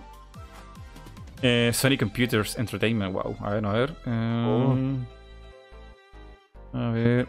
La historia de Crash es muy curiosa porque él fue diseñado por un estudio norteamericano y querían Ajá. vendérselo a Sony para que Sony tuviera su propia mascota. Crash fue desde el momento cero creado para venderse a Sony como mascota. Y mucha gente pensó en los 90 que era la mascota oficial de Sony. Pero Y de al hecho, final. por eso le pertenece a Universal, ¿no? Porque Universal, los diseñadores de Universal lo crearon. Eh, a ver, no pillo, no pillo el estudio. A ver, historia. Del 96 viene este personaje creado por Mark Cerny. ¡Wow! No, presentado a Mark Cerny en Universal Interactive Studio. Por Naughty Dog. Y ahí está. Naughty Dog. Sí, Naughty Mm. Dog fue la primera quien lo tuvo en sus manos. Es muy icónico de, de Sony PlayStation. Aún, aún cuando ahora la licencia la tiene Activision Blizzard. Mm, yo lo veo muy difícil que aparezca ahí Crash, pero. Pero sí sería como la- una sorpresa muy grata para mucha gente. Ajá. Es que yo creo que sí es el personaje eh, icónico de Sony que hace falta. Este, bueno, no es de Sony, pero es representativo de Sony. Así como Sonic representa la vieja guerra entre Nintendo y Sega, PlayStation tuvo a Crash como mascota un buen tiempo y Crash representa esa guerra que hubo entre Nintendo y Sony Mm. En Sí, el sí. salto al 3D. Entonces creo que Crash sería muy simbólico por eso. Y sí, también creo que es difícil que aparezca, pero no tanto. Mm. Eh, pero sea, sí Crash creo que apareció ya en el. ¿Cómo se llama este? Del Sony Battle Royale All Stars, ¿se llama? No, no apareció ahí. ¿No apareció? Sí, seguro. no apareció, pero era la oportunidad perfecta. No, pues no apareció. De hecho, este, no creo incluso que eso influya en nada. Porque otros personajes aparecieron ahí como Heihachi. Y que dicen que aho- ahora gracias a eso no pueden estar en Smash. No creo que influya tanto, pero sí. Este, regresando, Crash no apareció ahí. Mm, no tenía idea. Parappa, está Sly Cooper.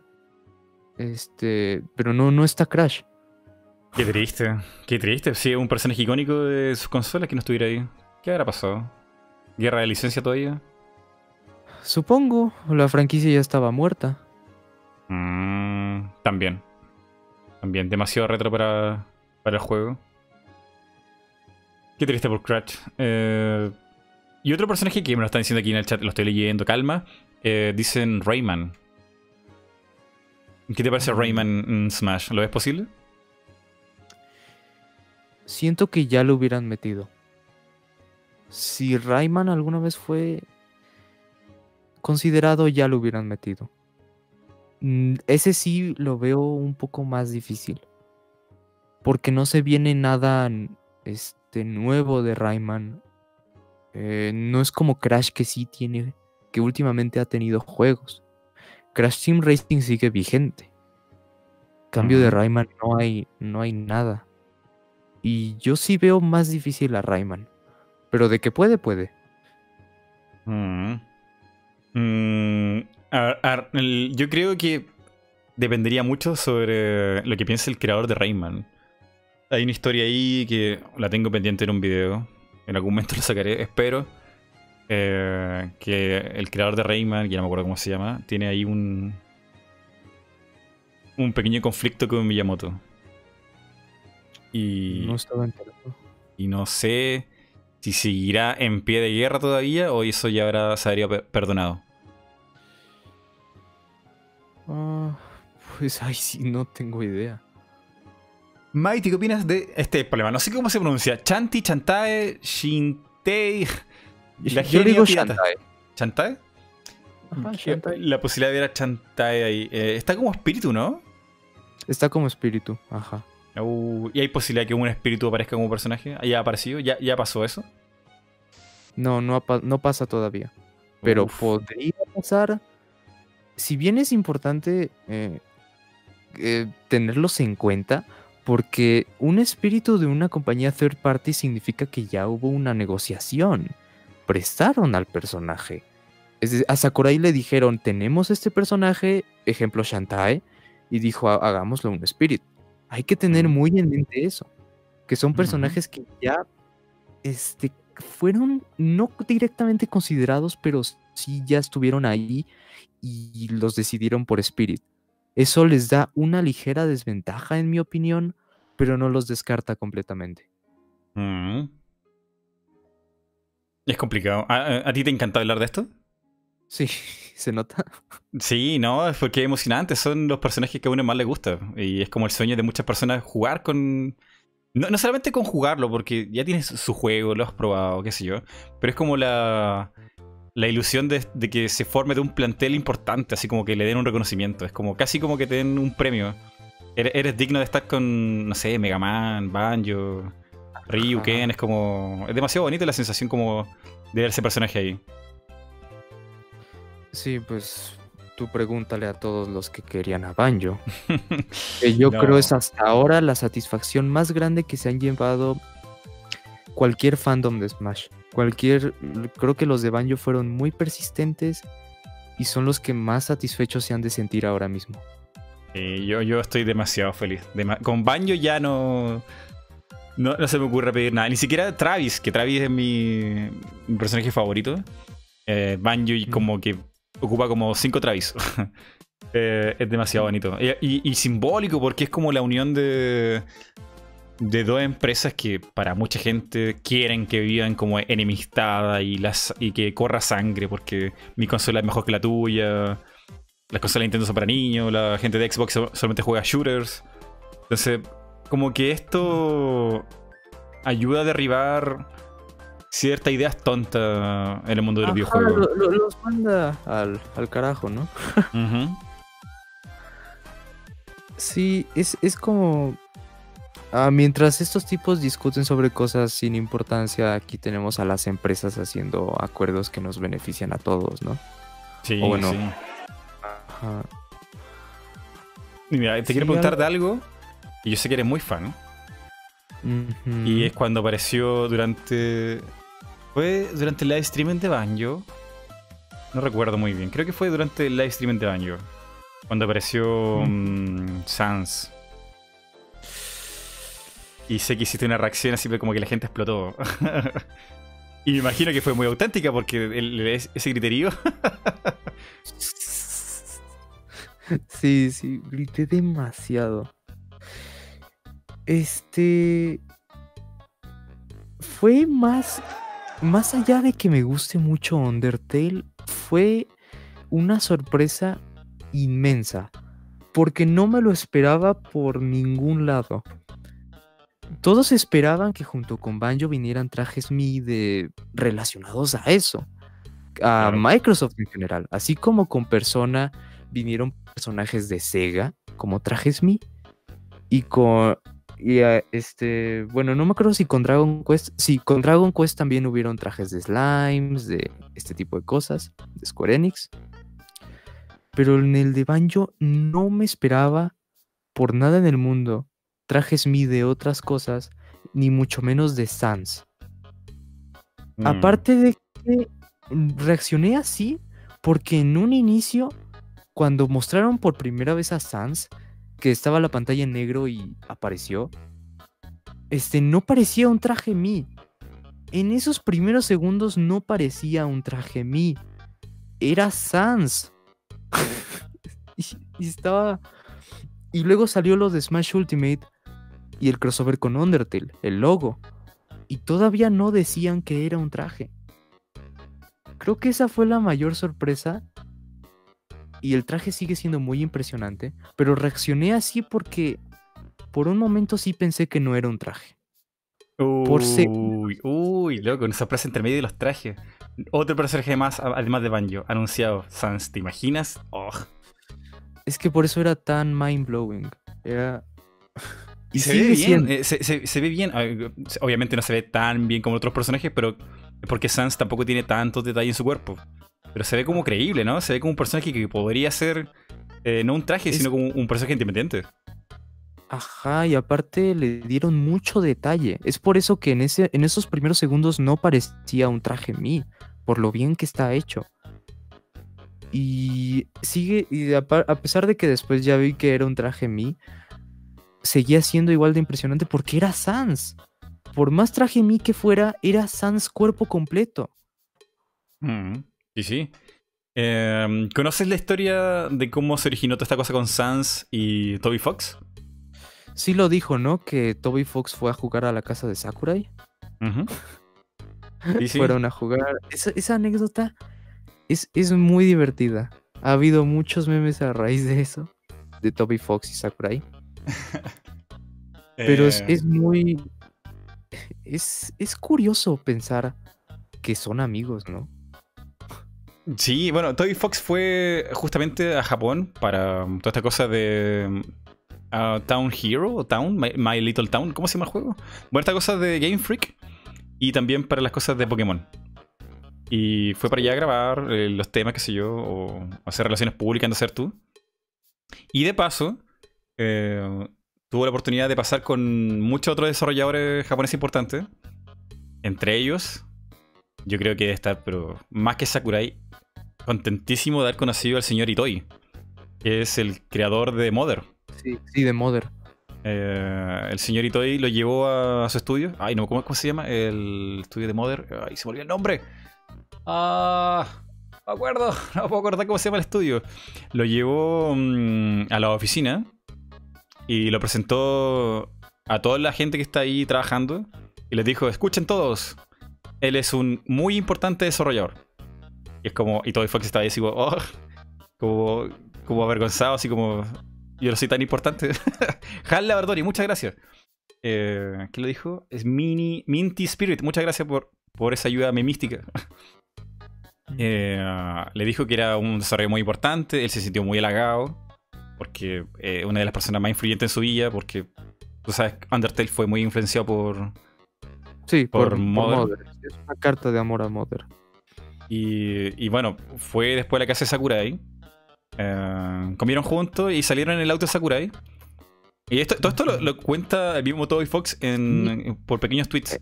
En Twitter, sí, en Twitter, justo después del directo y que vio que Sakurai mencionó la vez que se reunieron, Toby Fox contó su versión. Claro, y, y- y- y Toby Fox está eh, como impresionado porque en el auto de Sakurai él ponía música de todos los días, todo el soundtrack de, de, Mash, de Smash. Y le contaba que él estaba tan comprometido con Smash que escuchaba una tras otra tras otra vez el medley, o sea, el, el tema mm, como principal de Smash. O sea. Esta canción. Ajá. Escuchaba Sí. todos los días, todos los días en el auto para, como, no sé, me imagino que perfeccionarla o, o encontrar ideas. Y se fueron en el auto ahí, Toy Fox, con un inglés, o sea, un, un- japonés roto, pero que los japoneses no... O sea, se esfuerzan por entenderte, pero nunca te van a decir, ay, no te entiendo, así como, qué tonto eres.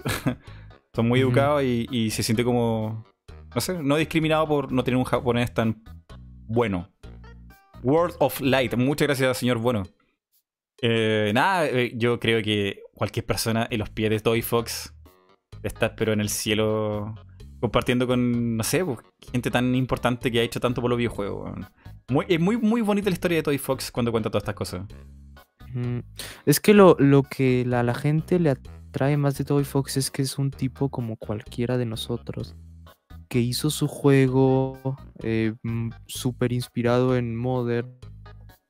Y está viviendo el sueño. Sí, sí. No, y, y también lo, lo bonito es que conocer a, a estas personas importantes de los videojuegos y que no son súper estrellas ni, ni se creen como gente como tan importante como uno cree, que son personas normales que trabajan todos los Sí. días y son gente humilde como cualquier otra persona. De hecho, hay una historia que no tiene que ver con Sakurai, pero tiene que ver con SNK, que no sé si la conoce. Que Sí. hay un personaje mexicano que se llama Ángel. Que es SNK con un estudio mexicano que ahora no me acuerdo. Lo, lo hice en un video, búsquenlo. Terry Volgar en Smash. Eh, hicieron una apuesta a los dos estudios, el estudio mexicano y SNK. Y el que le ganara al otro en King of Fighter 95-98, eh, tendría, el que perdiera tendría que incluir su personaje en su juego. Entonces, mucha gente pensaba que seguramente invitó a Toby Fox. Y si Toby Fox le ganaba a, a Sakurai, Sakurai le diría, sí, ya, eh, metamos a Sans en el juego. Y de hecho, lo dice, eh, el, el- el ratio de wins era como 50 y 50%. Era como Sí, empatado. sí, lo dice. No, qué bonita historia. Qué genial. Sí, es, es una muy bonita historia de la que igual salieron muchos dibujos. No sé si llegaste a ver tú dibujos de Sakurai jugando con Toby Fox, eh, con su avatar del perrito este que sale en Undertale. no, no alcancé a verlo en Twitter. Pero me hago una idea. está- Ajá, son dibujos que salieron a partir de la historia. Igual vi uno donde están en el auto. Mm, Es muy, es muy wholesome, ¿no? Creo que esa es Sí. la palabra. Muy wholesome. como conmovedor sería la traducción. Ajá, conmovedor. No, qué genial. Genial. Hay gente. Aparte que es. eh, Undertale de por sí ha sido la infancia de mucha gente. Mm, sí. Sí, eso sí. Ahora, lo que yo no entiendo es cómo Sans sí logró estar de alguna manera representado y jugable en Smash y no Chanty o Shovel Knight, que llevan un buen tiempo ahí esperando. No, eh, tuvo mucha suerte Toy Fox con, con Sans. Aunque fuera un solamente un traje. Tuvo suerte y Este, no, no lo digo en el mal sentido, pero hubo preferencia, ¿no? Hay que aceptar que hubo alguna preferencia ahí por el simple hecho de que ahora son amigos. Hmm. Es- Shovel Knight lleva ahí mucho tiempo y creo que es el, el indie, bueno, antes de Sans, el indie que más eh, obtuvo de Smash. Llegó a ser un asistente Hmm. y eso ya, ya es muchísimo. Yo sí estuve muy feliz cuando vi a Shovel Knight como asistente. Porque Sí, era un paso muy, muy grande para los cities dentro de Smash. Ahora que si un indie pueda llegar a ser jugable, no lo sé. Pero Sans es lo más cercano que tenemos a eso. Hay debate sobre si importa más que seas un asistente o un traje Mi. Pero Sakura ya ha dicho que considera a los trajes Mi más importantes que los asistentes. Hmm. Sobre todo cuando habló de Isaac. Porque ahí dijo que el traje Mi es lo más cercano que puedes tener a un personaje jugable. Y es como una manera de... Y que por eso puso a Isaac como traje Mi como una manera de compensar. O de darles algo siquiera. Y Hmm. co- igual lo dijo para el traje Mi de Gino. Entonces... Pues solo el tiempo lo dirá. No sé si un personaje logre superar a Sans. Un personaje indie. Hmm. Em, otra pregunta. ¿Viste durante hace unos par de meses ya, cuando le entregaron a Sakurai el premio en los Japón Japan Awards y dio el discurso sobre Sakurai? O sea, perdón, sobre Iwata. Ah, no, no lo vi. ¿No Creo lo que viste? Es muy triste, es súper triste, es mega sad. Em, en los Japan Awards, Sakurai se tomó un momento, se disculpó con la audiencia, le, le dice, perdón por traer esta historia en un lugar como este, pero tengo que hacerles saber que este juego fue hecho mm, como el- la última misión que me encomendó Satoru Iwata. Y quisiera que, aunque él no esté presente hoy, disfrutásemos del juego gracias a él, una cosa así. Mega sad, muy triste. Me imagino. Sí había visto eso en algunas notas, pero no sabía que venía de un discurso que dio. Sí, sí, eh, y está en internet, está traducido. Muy mal traducido en algunas partes porque está como, como que se enteraron y lo trataron de traducir lo más rápido posible, pero hay otro que está un poquito mejor. Y es súper triste, me dio mucha pena, me dio mucha, mucha pena. Y a, una- uno ahí entiende por qué Sakurai está tan empeñado y le ha puesto tantas ganas a este juego. Se lo pidió eh, Satoru Iwata. Sí, sí, eso sí es. Es triste, pero. em, igual la- explica algunas cosas, ¿no? ¿Por qué Sakurai se está tomando tan en serio Ultimate? Y quiere meter a tantos personajes como sea posible. Igual, en cierta parte, pues es por, por Iwata. Hmm. Por. Por darle ese último deseo, ¿no? Sí, y bueno, eh, Sakurai en, en su entrevista, perdón, en su columna de Famitsu, porque él es redactor frecuente de Famitsu, la revista japonesa, en alguna oportunidad escribió recordando a Satoru Iwata. Y él fue al funeral y cuenta que fue la última persona que se fue. Que es- espero que todos se fueran. No sé cuántas horas habrán pasado porque uf, espera que todo el mundo se Mm. vaya. Quedarse absolutamente Vale. solo ahí en el cementerio para conversar con él. Y, eh, y, eh, un día triste, era un día que llovió y todo muy de película. Que, que realmente eran amigos. Sí. Pues sí, sí eran amigos. Pues ellos iniciaron Smash desde la 64. Estuvieron juntos en eso desde un inicio. Ellos fueron los que le escondieron el proyecto a Miyamoto para hacerlo mejor y a ver si lo aprobaba después. Mm. Es la pérdida de Iwata sí es muy es dura y es triste, Mm. pero es bueno ver que Sakurai sigue bueno, es bueno ver que Sakurai está tratando de cumplir su última petición, ¿no? Sí, mega sad. Em, bueno, Mr. Mario en Games que está aquí en- enviando superchats. primero, primero Sans antes que Gino. Hmm. Igual fuerte eso, ¿eh? Pero es que también Gino es como un personaje. mm, Como. Es un no- personaje al que entiendes que no le den prioridad. Sí. Porque es una petición que viene de fans de Smash.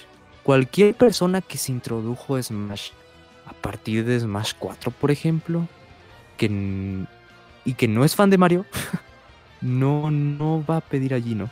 Mm. Y Gino es como. em, como Kinky Rule, en el sentido de que va a entrar a Smash y no va a aparecer en ningún otro lado. Mm. No, eh, bueno, hay gente que está diciendo aquí que Gino es un meme, es como, como que la gente que pide a Waluigi. No, no, Gino fue, yo creo que uno de los primeros personajes edgy que estuvo por ahí en, en Nintendo. No, no se me ocurren muchos, ¿no? No se me ocurre ninguno. Sí, no, Gino fue pues una petición este, de las primeras para cuando se pidieron personajes para Smash. Bien lo dijiste, fue una de las primeras peticiones edgy. Waluigi es otro caso, porque Waluigi directamente es un personaje hecho para dar risa, muy informal, y últimamente está el meme de que Nintendo no lo quiere, que incluso Mm. Reggie alguna vez mencionó. Y, y se pide, y si bien la cosa es que Waluigi no es de ningún juego que no sean spin-offs de Mario. No Que él son no tiene, juegos no party tiene de su propio juego, no tiene su propio juego. No, como- no es como Daisy, que Daisy es protagonista en el de los primeros Super Mario. ¿Cómo se llama Mario? Super Mario Land. En Super, Mario Mario, Land. Sale, Daisy. Pero sí, Gino es un personaje de un RPG con potencial para moveset. Ya vimos lo buenos que pueden llegar a ser los personajes RPG. Bueno, de un RPG. Oye, ¿y, y te imaginas no. el mejor escenario? El mejor, el mejor escenario para que salga Gino. Digamos que salga ahí un anuncio en un Nintendo Direct. Square Enix X Nintendo. Eh, y sale Super Mario RPG 2. Super, eh, lo he pensado. Eh, no, un, no Mario RPG 2, no, no, no, no. He pensado en un remake HD. También, remake hoy sí también puede pero- ser. Porque sí, sí, sí. un Super Mario RPG 2 es que las secuelas espirituales de Mario RPG ya son Paper Mario y Mario y Luigi. Mm. Yo realmente a Mario RPG no le veo en qué le podrías continuar. Pero de que le puedes hacer un remake, sí. Y que le hace falta. Que en algunas Mm. cosas no ha sido muy bien. Sí, sí, no, y, y- y hay razones para pensar en, en remakes porque Shuntaro Furukawa eh, este año ha, ha dicho muchas veces que Nintendo está en la en el momento que necesita llenar el catálogo y en vez de ir hacia adelante como con juego nuevo, podrían sacar juegos de antaño que son buenos, están ahí y hay que darle vida porque ugh, es como material que se está perdiendo. Los casos de los Metroids, eh, Link's Awakening, Em, ahora no se me ocurren más, pero son esos dos casos. Que hicieron Samus Returns, que es el Metroid 2, que salió en Game, Game Boy. Y Link's Awakening, un juego que también salió en Game Boy. Eh, podría ser un Super Mario RPG remake que eh, tiene muy buen humor, tiene una historia que no te imaginarías nunca de un Mario. No es densa, no es una historia densa, pero es como distinto. Y, y- y empieza súper fuerte. Empieza con- como con un final de Mario. Sí. Sí, empieza con un final. Mario RPG es, sí es muy, este, no lo llamaría mejor que algunas entregas de Paper Mario o de, o de Mario y Luigi, pero sí es muy lo suyo. Tiene muy lo suyo. Y es muy Mm. interesante también porque, bueno, Mario RPG es otro, de- es otro intento de Square Enix de popularizar el RPG en este lado del mundo. Mm, sí, sí. Eh, yo lo veo bastante factible. Eh, si hay algún momento en la historia de Nintendo donde Gino pueda salir e impulsar un juego remake, yo creo que ahora. Ahora nunca. Sí, es ahora o nunca. Ultimate, este, es la última oportunidad para Gino. No va a haber más. Ahorita sigue en discusiones y la única razón por la que por lo menos yo no lo he dado por muerto es porque su traje Mi no ha regresado. Y eso sí es, da para pensar y ha dado para pensar todo el tiempo que hasta ahora no ha pasado nada. Pero de que podrían tener algún plan, por más mínimo que sea, incluso si es lanzar el traje Mi junto con el lanzamiento de Mario RPG en el Super Nintendo Online, Mm, normal. Mi- mi punto es que tienen un plan. Mm, Hay algo sí, sí. que quieren hacer con Gino. O- y si no es un remake así bonito, mm, HD como el de Link's Awakening, puede ser en una segunda tirada para este año, bueno, el 2020, cuando quieran poner más juegos de, de Super Nintendo, ¿no? Podría ser. Sí. Sí, este. Ojalá. Yo lo veo difícil porque es un juego de Square Enix. Y hasta ahora no hemos tenido juegos de otras empresas en los servicios de Nintendo. Porque es como darlos gratis. Mm, Si es un servicio que se paga, muchas empresas no están de acuerdo con eso. Y es por eso que, por ejemplo, Konami sacó su colección de Final Fantasy con juegos de Super Nintendo aparte. ¿Konami? Konami, sí. De, Final Fantasy. Ay, perdón, dije Final Fantasy Castlevania. Castlevania. Ah, ahí. Me confundí muy gacho. Sí, sí, sí. sí, su aparte. Sí, sí. eh, bueno, Gino tiene chance ahí, está la demanda. De hecho, Sakurai dijo que le interesaba a Gino en algún momento de Smash, que él pensaba que podría tener un moveset, tú lo dijiste, lo dijiste aquí. Eh, podría tener un mo- moveset interesante. Ya Sakurai ya, ya barajaba la idea, pero no me quedó muy claro porque dijo que, que al final no, no lo logró. Creo que, como siempre, ¿no? Le faltó tiempo o algo. Ah, simplemente ha dicho que no se pudo. Ha dicho que al final no pude y se acabó. No ha dicho problemas de licencia.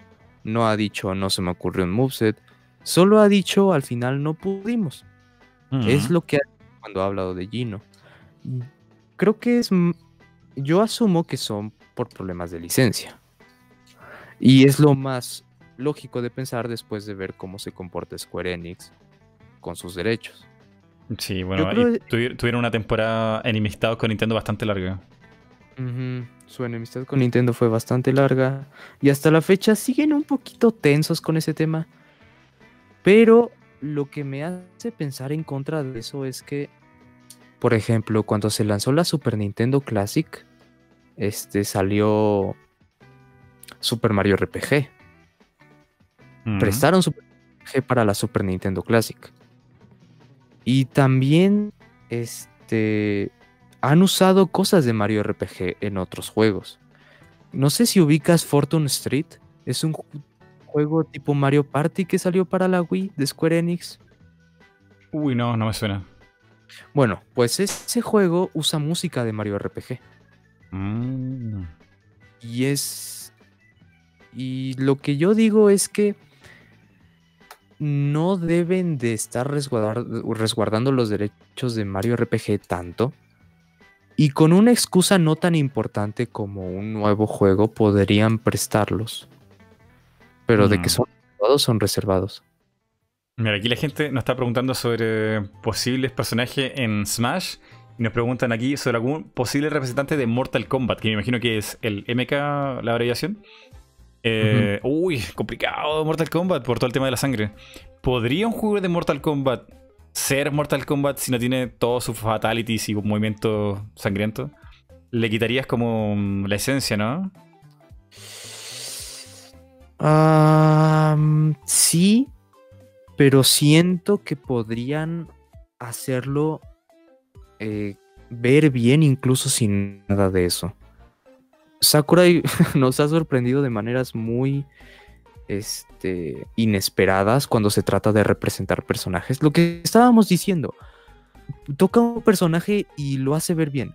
Quién sabe cómo le haga, pero lo- siento que Scorpion no sería una excepción.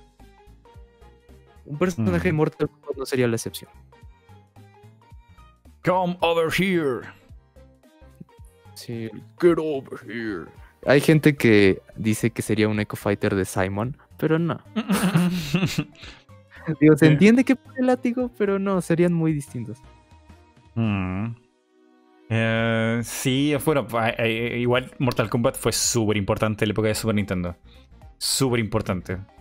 Eh, pero no sé si... Es que igual sería extraño ver a un Scorpion, un Sub-Zero ahí dando uppercuts sin, sin esas como gotas de sangre gigante. Sería extraño. Sería extraño, pero em, entendible, ¿no? Entendible que no haya nada sangriento. No veo razón actualmente por la que Sakurai diría vamos a meter a un personaje de Mortal Kombat. O bueno, no tanto Sakurai, sino Nintendo. Pero si es que llegase a pasar, los cambios que le harían no creo que serían tan radicales como para que se viera mal. Siento que lo harían bien. No sé, Ujú. supongo que es más buena fe que otra cosa, pero siento que lo harían bien. Vale. Eh, llevamos aquí en podcast una hora 46. Algo que se me olvidó preguntarte al principio de, de todo esto, porque tuvimos problemas con el micrófono. Era cuánto tiempo disponía. Eh, ¿Cómo estás de tiempo, señor Crazy? Ah, de tiempo estoy bien. Yo creo puedo quedarme incluso otra media hora más. Muy bien. Perfecto, Irijillo. Eh, veamos las preguntas a la gente porque me está asustando porque se están, se están apilando una tras otra y, y, y son demasiadas. A ver, em, ¿tienes el enlace de, de esto en Twitter, cierto? De las preguntas. Déjame reviso, sí. Vale, yo lo veo... paso. No, no, no, yo tengo aquí a mano. Tengo a mano Ah, todas las preguntas. Eh, lo digo para que lo repartamos entre Twitter, Facebook, eh, comunidad YouTube, y así como Claro, sacar sí. una de cada una. Eh, la primera que te voy a preguntar aquí es del amigo Drantio. Un muy importante miembro de la comunidad de Mighty Rengar. De members de YouTube. No sé cómo llamarlo. Es como una, una cosa muy rara de... Le he puesto YouTube aquí. Ah, suscripciones, ¿no? Bueno, que ahora sí son suscripciones. Claro, que son suscripciones. Ajá. Eh, Drantio Z pregunta: em, ¿Hay alguna posibilidad verdadera que entre un indie para el quinto DLC? Lo veo muy complicado. Lo veo muy, muy, muy, muy, muy complicado. Porque justamente estábamos hablando de eso con Sans. Sans es el personaje indie que más lejos ha llegado, por ser Tajemi. ¿Cierto? Este, para que un personaje indie llegara como personaje, tendría. No lo sé. No, no sé bien qué le haría falta, pero ningún personaje indie tendría esa prioridad actualmente. Mm, Para el momento no. A lo mejor después, quién sabe. Eh, Tenemos juegos indie vigentes solo.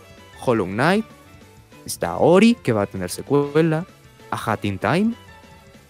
Estos son juegos indie que podrían tener bien la oportunidad. Pero para el quinto personaje no. mm. Es complicado. Eh, Yo creo que los indies que más se han relacionado con Nintendo es justamente todo eso. pues, Shovel Knight, Sans, bueno, Undertale, eh, Shanty, Chantai, como se pronuncia. Y otro que se ha relacionado mucho con Nintendo estos días es eh, el Necro Dancer. ¿Necro Dancer? Ajá, Crypto de Necrodancer. Es ese mismo. Que eh, le dieron la licencia de Zelda. Dios, Dios. Tienen la IP. ¿eh? Increíble, increíble. Em, yo creo que ese otro, por ese otro candidato inesperadísimo que pudiera estar ahí en Smash. Pero lo dudo. Lo dudo. Yo creo que todo lo que sea DLC de ahora para adelante tiene que ser algo que venda. Que venda, que se venda, que se venda, que la gente lo compre y lo use. Porque. Y si bien los indies son muy queridos en, en Nintendo, no sé qué tan queridos serán más que un Terry Botger. Porque es mucho el peso. Es demasiado eh, desbalanceado. Podría ser más traje, pero. Ay, eh, personaje DLC lo veo complicado. Entró más por legado, yo creo. También. Entró más por el, el legado que representa King of Fighters y Fatal Fury en general en los juegos de pelea. Y Banjo sí entró porque fue muy pedido. Tam- aparte de que vendan, tienen que ser... No necesitan ser pedidos, pero sí necesitan vender. Y O un promover un juego dentro de Nintendo. o una franquicia. Ah, este, no, no creo que sea un indie. Yo lo veo muy, muy, muy improbable. Hay muchos otros candidatos, este, con muchas más posibilidades ahora mismo que un indie.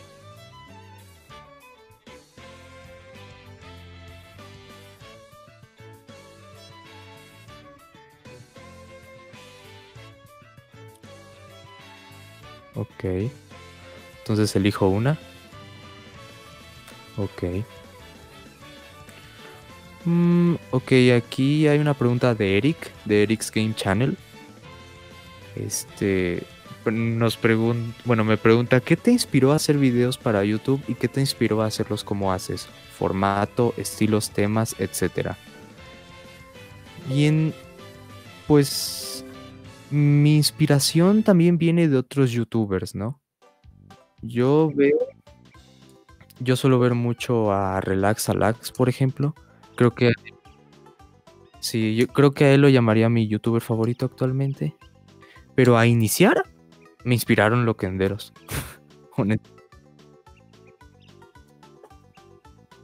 Sí, ese es el. Me he puesto a pensar qué loquendero me inspiró, pero creo que no tengo ninguno en específico. Es más que me gustó. Ajá, Shadow fue loquendero. Y sí, en la parte de que hacía, no me acuerdo cómo se llamaba su serie, Creepypastas o algo así. Eh, mitos y leyendas de videojuegos, algo así. Sí, me influyó, pero no como para... No tengo a uno en especial. No tengo a uno que pueda decir, este tipo me inspiró. Mm, vale. Eh, pa, pa, pa, pa, pa, pa. Entonces, ¿te inspiraste al inicio de otros legenderos? Por estilo, temas. Ajá, Eh, por, por temas, por temas más que nada. Entonces, daríamos por respondida la pregunta del amigo Eric. Sí, creo que sí. Vale, voy a elegir otra yo. A ver. De la comunidad de canal de YouTube. Vamos a ver. Alguna interesante. Mm, Alguna que no hayamos tocado porque tocamos bastante tema de las preguntas. Eh, mira, esta, esta está interesante. ¿Crees que el segundo Fighter Pass serán invitados de compañías nuevas o también serán de Nintendo? Pregunta Santana 1334MX. Yo creo van a ser de los dos. Van, el segundo Fighters Pass van a estar llenos de, de fanservice. Porque con este, el primer Fighters Pass, la gente empezó a pedir personajes más que... Yo he visto a la comunidad más activa que en otras ocasiones. Cerca de como estábamos cuando era la época del Ballot. Porque empezaron a crearse cuentas de Twitter temáticas, empezaron a- empezó a haber mucho apoyo para nuevos personajes. Y Nintendo se está dando cuenta de eso. No creo que, que lo ignoren, la verdad. Así que si tengo que dar mi predicción para el segundo Fighters Pass, es que van a ser personajes pedidos sin importar si son de Nintendo o de compañías externas. Mm. Vale. eh, yo no sé. eh, no sé si van a ser solamente first o third parties. Ni siquiera sé cuál a ser el número de- del siguiente Fighter Pass. Mm, pero yo preferiría que Nintendo siga amasando terceras compañías para crear mejor relación con ellos. Evidentemente, todavía en un contexto de, que ella realmente como buena onda, así, no, no personajes porque, uy, va a salir su juego aquí y, y aprovechemos de ponerlo también. No, no, no, eso, eso no- nunca termina muy bien. Tiene que ser algo genuino y que sea importante para los fans y la propia Nintendo. Un, un buen balance ahí de lo que escojan. Eh, de eso mismo, hay alguien en el chat, lo estoy leyendo, está preguntando por sobre Lara Croft en Smash. Yo lo veo como 0% posibilidad. Eh, no, no veo. Espera, Lara Croft ahora actualmente es de Square Enix, ya no es de Eidos. Esto ya no existe, tiene, tiene que ser de, de- ¿Es de Square Enix o de Activision? No me acuerdo quién tiene la licencia ahora. Pero lo veo muy distante, o sea, no, no hay historia, ni importancia, ni nada con Lara Croft en Nintendo. Sí, no, no, no hay absolutamente nada. Y sí, pues lo mismo, no tengo nada más que agregar. Es como muy improbable y nunca siquiera me lo cuestioné. vale, eh, coge otra pregunta ahí de Twitter. Saludos al gamer freaky que también está aquí en el chat, aparentemente. Que no sé, a ver, ¿es verdad? Tengo el chat Eh. muy atrasado, que me están diciendo que salude. Pero bueno, Pues no, no lo veo, pero un saludo. saludos desde el futuro. Ajá, para cuando llegue. Mm, estoy buscando una pregunta interesante. Mm,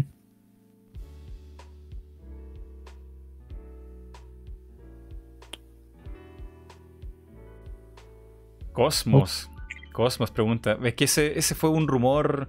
Ni siquiera fue un rumor, fue un, post random de un tipo ran- random en 4chan diciendo que iba a salir los de Games Awards y ya yo creo que su posibilidad se fue a tierra. Bueno, lo de Cosmos escaló un poquito más que eso. Porque Verheven mencionó que había escuchado mm, eh, este, el nombre de Cosmos. Y que lo había escuchado por ahí, pero no dijo que iba a ser y lo dijo muy claro. Este, Cosmos puede que no sea, no lo estoy confirmando, pero escuché que el nombre se rumoraba entre sus fuentes. Y por eso escaló un poquito más, pero pues no, no, no hay mucho sustento tampoco. Y está un poquito raro eso de Cosmos porque Sabi, que es el otro filtrador creíble que hay en el medio, ha dicho que Verheven está equivocado en que será Cosmos. Ay, conflicto. Sí, hay, hay- últimamente ha habido conflictos porque no nadie sabe quién va a ser el quinto. Mm. Está guardando la sorpresa a Sakurai. Sí, se le está guardando. Sobre todo que a Sakurai le gusta crear expectación y, y suspenso. De hecho, esa fue la razón de por qué no, no tuvimos más eh, historia con CGI, con animación, qué sé yo. Porque él decía que no iba a gastar nada de dinero en algo que la gente iba a soltar para, mm, para YouTube. Y tiene razón. Tanto trabajo ahí para que luego no, se compren el juego y encima lo divulguen en YouTube. Eh, uf, no sé. Triste. Sí, sí, eso sí. Encontré una pregunta algo interesante. Mm, Este, me preguntan, nos pregunta Weevil, este, no sé si así pero se pronuncia, o Weevil en Twitter. ¿Te gusta probar cualquier tipo de juego o algunos géneros que no te atraen en lo más mínimo? Esta es una pregunta interesante y tal vez va a sonar un poquito raro eh, después de haber escuchado lo mucho que me gusta Mario RPG, pero los RPGs no me gustan mucho.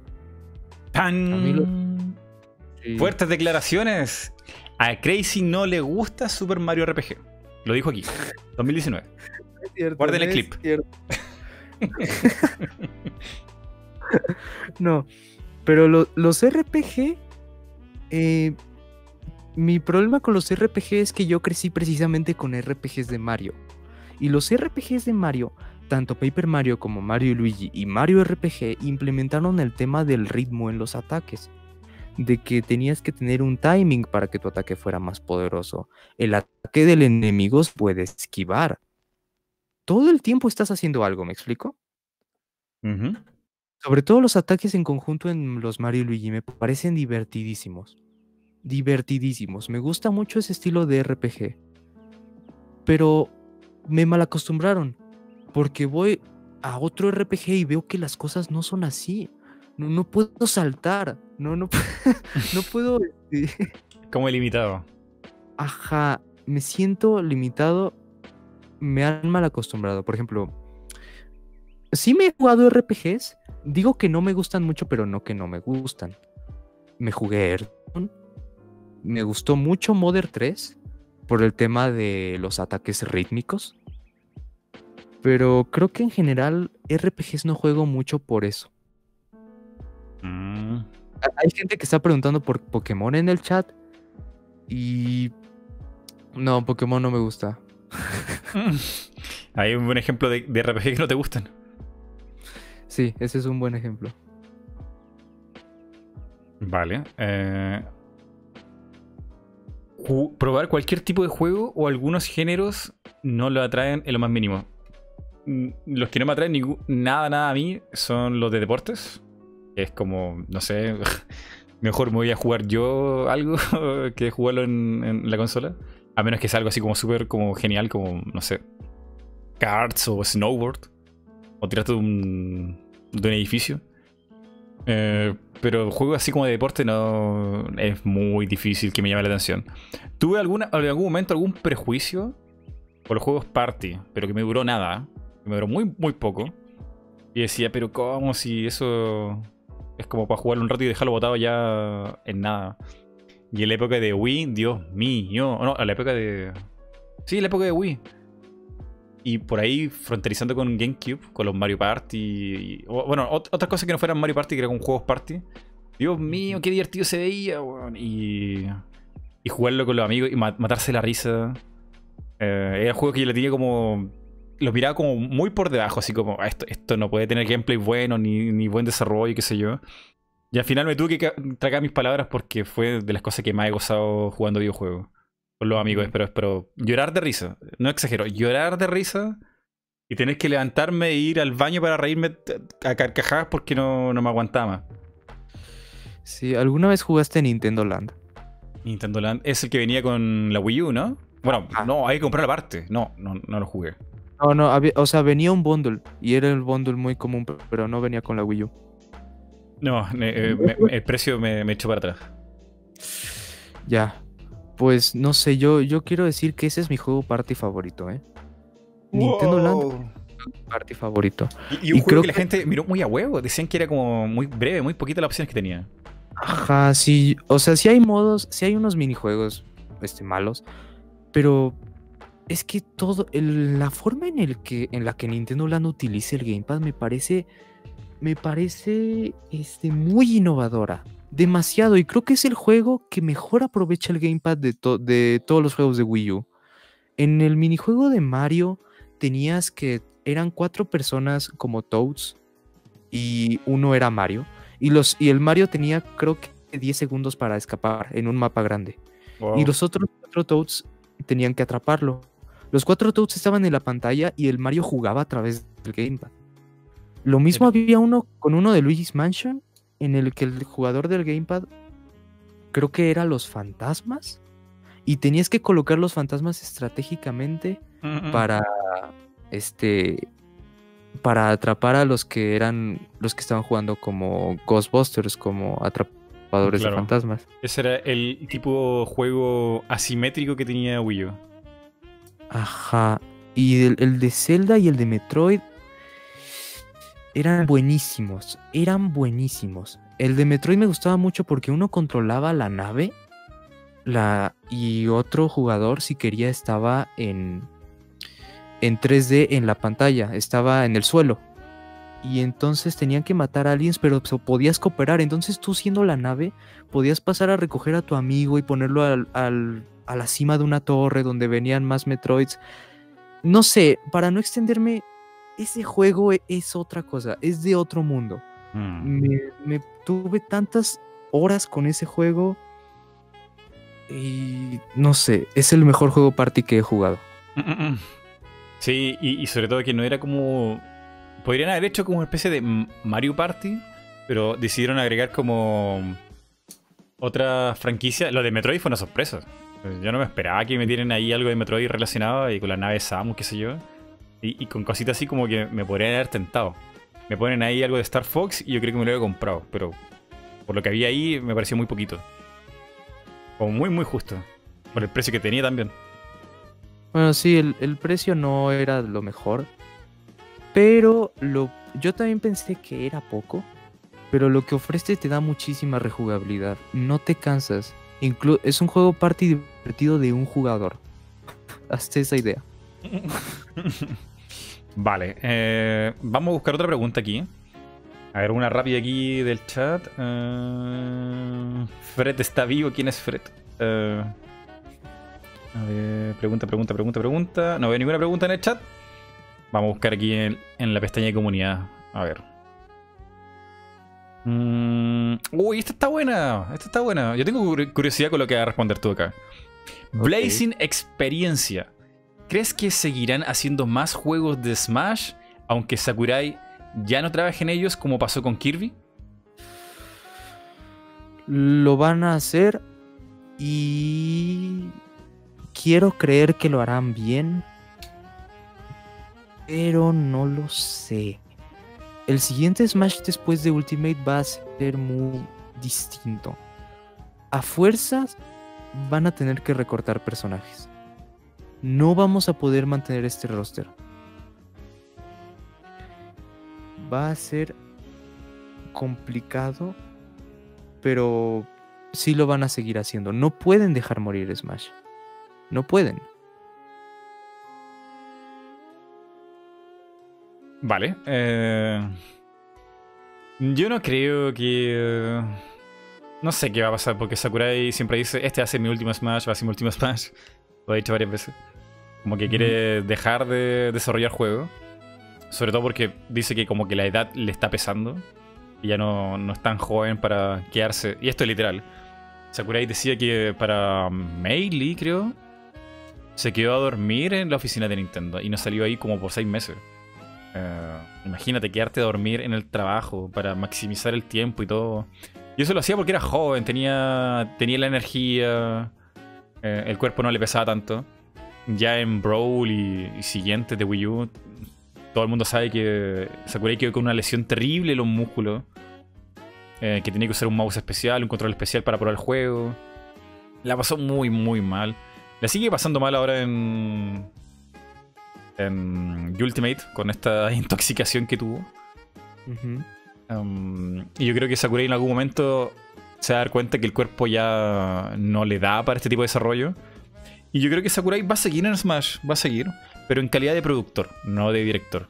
Estará ahí supervisando desde más arriba y dejará. Me imagino que alguien dentro del equipo que ya está trabajando en Smash, que conoce todo, que consulte con Sakurai. Y Sakurai está ahí presente, pero ya no hay 24-7 en la oficina porque pobre Sakurai. Sí, pero bueno, esa es como la buena línea de tiempo, ¿no? Donde Sakurai sigue trabajando en Smash, aunque sea indirectamente. Pero ¿qué Mm. pasa si de verdad se va? Si se va. Em, eh, creo que lo ha pensado y lo ha, lo ha dejado ver entredicha alguna entrevista. Porque. No, no entrevista, no, en los direct. No sé si te acuerdas cuando dijo. Cuando salió el primer Fighter Pass.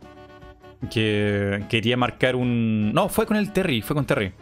Dijo que quería marcar en este Smash un, un récord. Un dejar la vara muy, muy alto Sí. para como como para que no hubiera ningún otro Smash que fuera igual que este. Que este de verdad fuera el Ultimate, como el definitivo. Eh, me imagino que estaba pensando en eso. Eh, quiere poner todos los personajes ahora que puede con los DLC, qué sé yo. Porque partir de cero, poner todos los personajes en otra futura versión, no sé, en la Nintendo Switch 2, eh, ah, yo creo que será mucho para él.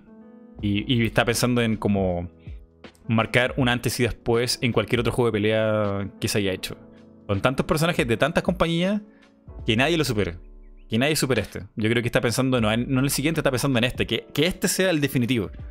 No sé si eh, quiera hacer Smash el mejor, bueno, el juego de peleas insuperable. No, Porque- no, no, no, no el juego de pelea insuperable, pero se refiere en la cantidad de juegos de terceras compañías que no haya otro que tenga tantos como este.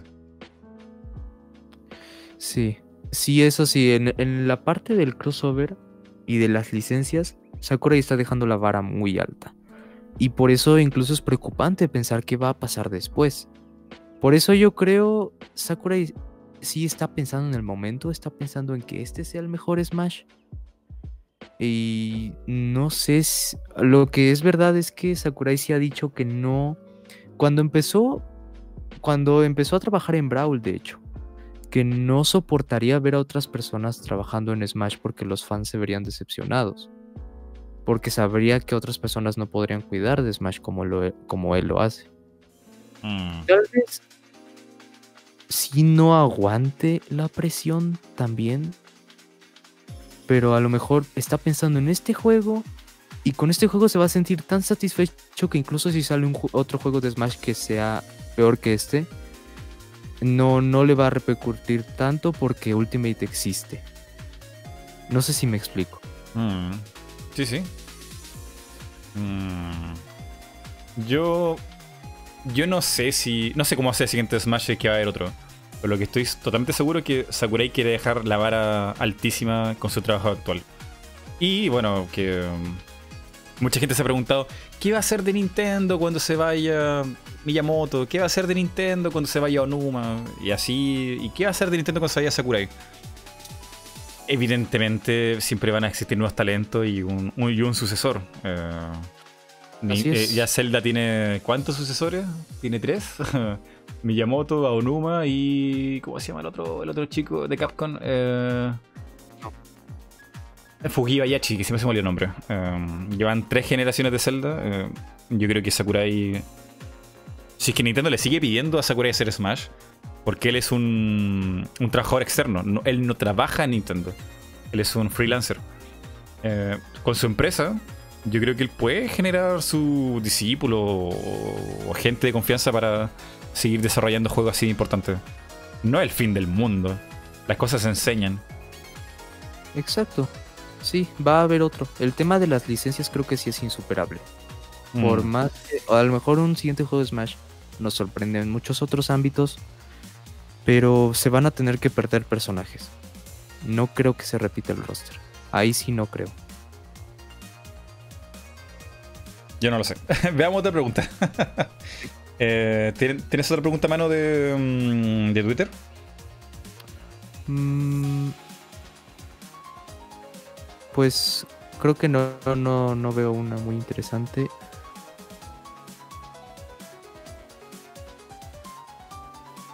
Mm,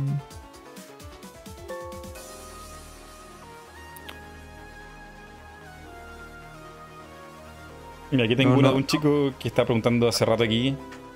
Gresek, ¿qué opinan del rumor de Master Chief Collection en Switch? Master Chief para Smash. Junto con él, Doom Slayer vs Samus épico. Eh, mm, de que es buena idea, sí, pero el fanservice, el fanservice es intenso en esta pregunta. Master Chief es posible. Viendo que Microsoft puede prestar personajes, claro que es posible. Y si prestaron a Banjo un personaje que no les da nada a cambio de tenerlo en Smash, es que no les da nada. Probablemente Microsoft vende un nuevo juego, si estábamos hablando de esa posibilidad. Pero incluso si no, este pues sería que Banjo no les da nada. Se lo prestaron a Nintendo por porque es Nintendo y porque lo querían. Ahora que Master Chief sí les trae beneficio. Pero no lo sé, porque tampoco veo mucho interés por parte de Microsoft de meter a sus personajes en Smash. O no se ha visto. Que es importante recordar eso, que incluso empresas se acercan a Nintendo para meter a sus personajes en Smash. Y yo creo eso influyó un poquito con los personajes de Dragon Quest. Pero sobre Master Chief, no lo sé. Por lo menos ahora aún no. Yo lo veo como un 0% de chance. No hay demanda. Hay demanda, obviamente siempre hay alguien que quiere, quiere el crossover. Pero demanda así como histórica o algo dentro de Nintendo o dentro de Microsoft, yo creo que es o muy poca o inexistente. Eh, sería bueno para Microsoft, sí, porque impulsaría su IP y afianzaría más relación con Nintendo, sí. Pero hay otros personajes que están ahí en la lista y no sé. Y también es un personaje demasiado occidental. Creo que la gente en Japón quedaría como muy apartada de entender quién es Master Chief.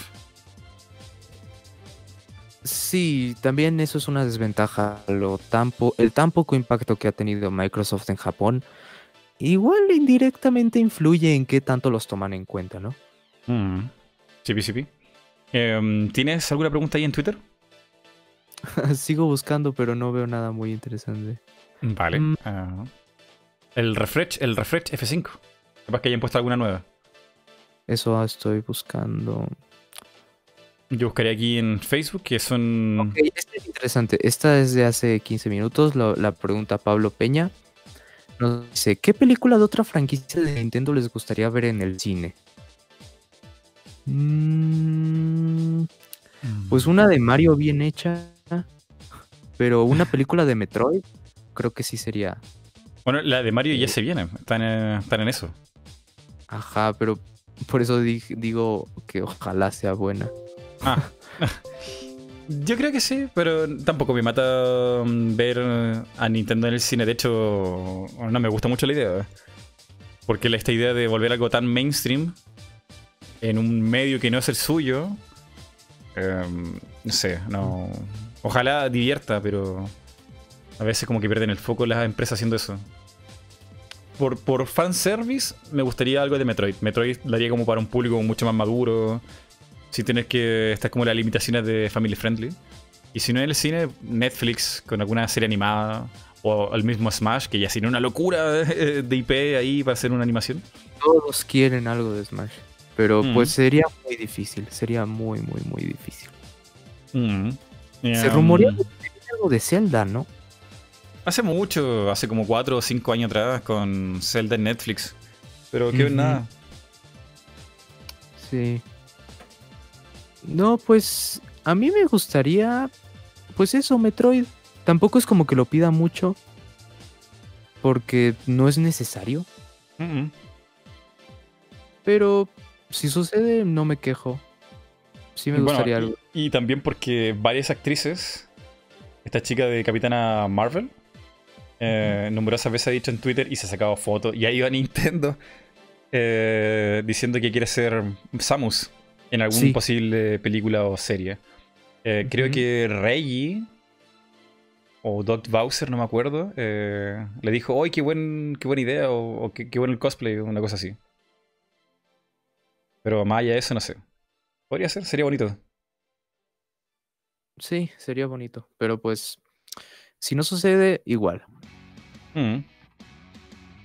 Vale, a ver. eh, preguntas aquí de Facebook. Uy, a ver.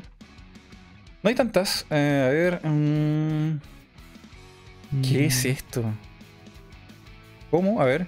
A ver, si luego puedes juntar a Crazy junto a Javi Wario. ¿Quién es Javi Ah, sé que es un tipo que tiene gorra de Wario y hasta ahí no sé qué hace. no, primera vez que lo escuché pensé que era algún personaje tuyo o algo. No, es otro tipo que hace videos. Que tiene Vale. gorra de Pero ya. A ver, más últimas preguntas de comunidad de YouTube. Y aquí nos vamos, a ver. Que hemos respondido bastantes preguntas, pero no se puede responder todo. Aparte que ya hemos hablado de Crash y mm, Rayman, que lo está preguntando harto. Pero ya, ya repasamos ese tema. Llegan tarde. Mm, ah, esta es una pregunta que yo mismo te quería hacer, pero se me fue. ¿Por qué te pusiste ese nombre de Crazy? Pregunta Benjamín Ranaval. Mm. Mi nombre tiene un origen muy increativo. Eh, no se me ocurría nada.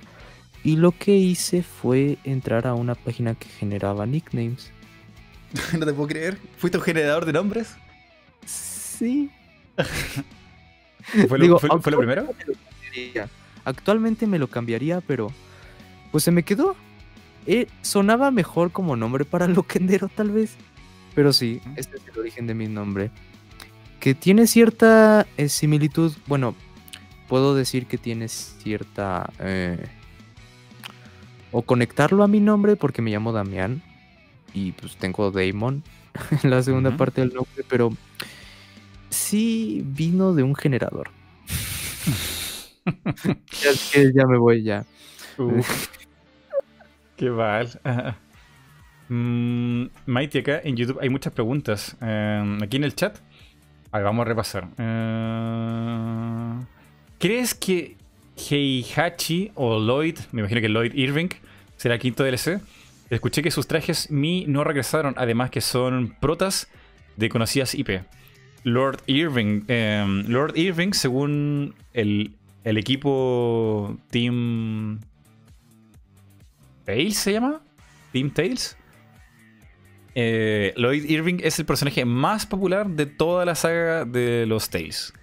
Así que tiene el peso pesado para estar en cualquier cosa. El, problema de, el único problema de Lloyd es que quizás está muy olvidado, como que no lo han sacado. El, lo último que supe de Lloyd fue en el Tales of, of Symphonia 2, que salió en Wii. Y como que salió igual poquito dentro del juego. Salió como al principio y al final. y, y unas par de veces al medio. Mm, bueno, posibilidad hay porque Lloyd Irving está es parte de Namco Bandai. Entonces está, está ahí al ladito, está a mano. ¿Por qué no? Ujú. Y aparte el moveset sería súper fácil de hacer si los movimientos de Lloyd son eh, ve arriba, ve abajo y, tiene un montón de, de. Sería un espadachín interesante porque su moveset no es como de... Como que pega espadazo, es como... Es muy raro, tira kamehameha, es, es muy, muy raro Lloyd. A mí me gustaría verlo, pero quizá llegue tarde. Quizá llegue muy tarde. Lo, lo que sí es verdad es que Namco no está muy interesada en meter a sus personajes en Smash. No recuerdo bien dónde vi eso, pero no están muy interesados en hacerlo. Y es por eso que han metieron a Pac-Man y se acabó. Pac-Man es, es el personaje de Namco. Y ya.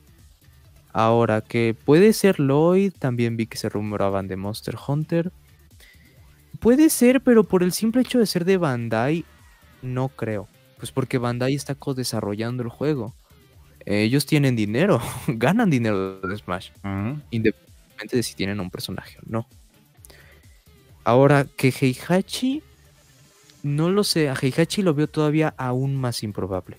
Porque ya está Terry, y Terry es de un juego de peleas. Mm. No sé si Sakuraya eh, le gustaría esa idea de tener dos personajes de juegos de pelea y aparte tan seguiditos. Sería una muy buena idea porque Sakurai hace muy buenas cosas con los personajes de juegos de pelea y ya lo vimos. Mm. Pero lo veo improbable por el simple hecho de que Terry existe. Mm. Sí, también es complicado porque eh, Nintendo y lo intentó, lo intentaron, lo intentaron con fuerza al principio de Wii U, de que la gente le gustara Tekken. Trajeron un Tekken súper customizable para que la gente de Nintendo lo jugara. Tenía trajes de todas las IP de Nintendo, había trajes de Metroid, de, de Mario, de Fox, de... No sé, tenía un millón de trajes. Había un- un- unos party games de voleibol. No sé qué más. Era como, de verdad intentaron. Lo intentaron. O sea, fue a conciencia. Sabían que juego iba a vender poco porque era una IP poco conocida.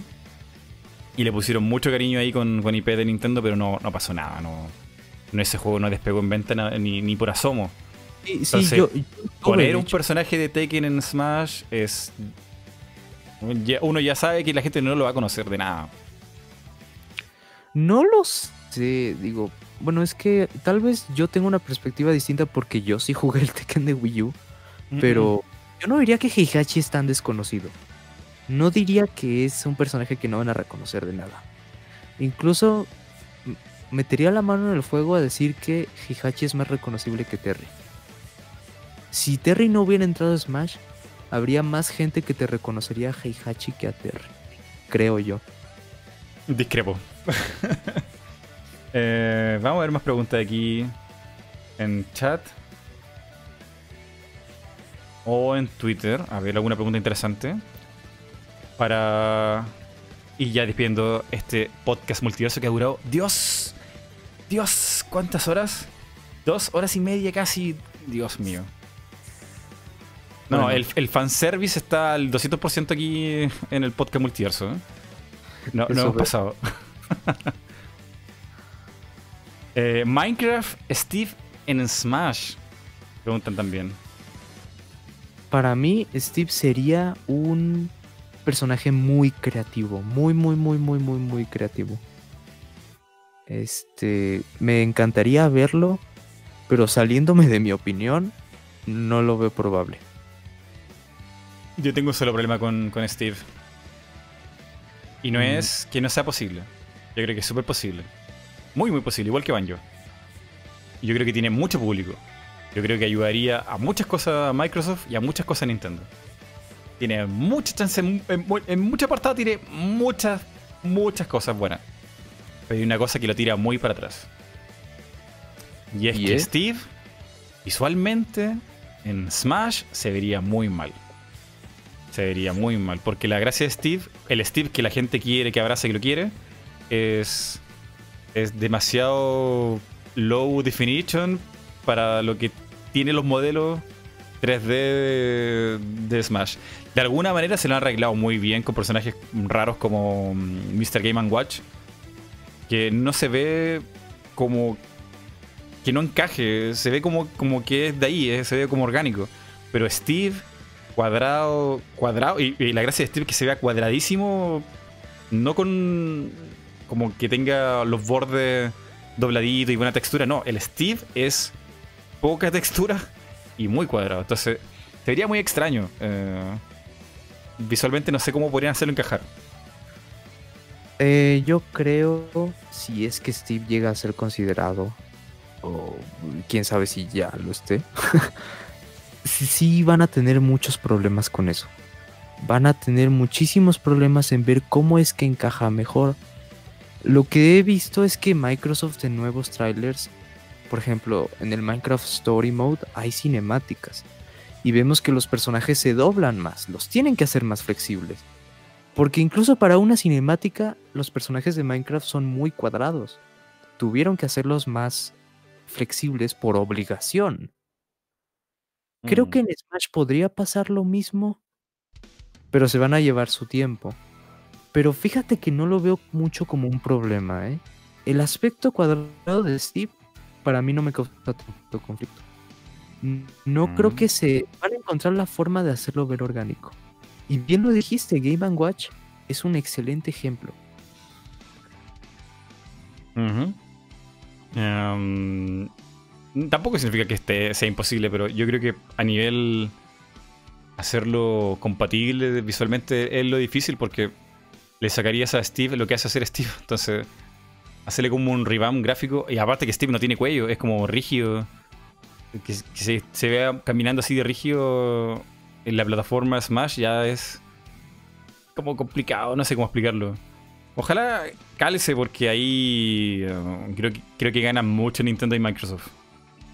Ahora también le caería un hate terrible porque Minecraft, porque es popular, es malo automáticamente para muchas personas, pero Sí, yo creo que tiene más es- cosas positivas. Sí, es, es malo que mucha gente lo siga viendo como, ay no, este, niños rata, ¿no? Qué asco.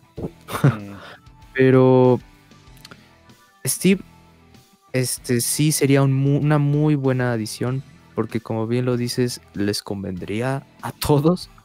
Aparte de Mm. que Steve- creo que ahorita mismo Minecraft no es, es un icono de conectar em, a las empresas, a Sony, Nintendo y Microsoft, por el Better Together y toda la campaña que están haciendo del crossplay. Creo que Minecraft ahorita mismo es el juego que más conecta a las tres. Mm. Y ver en Smash sería simbólico.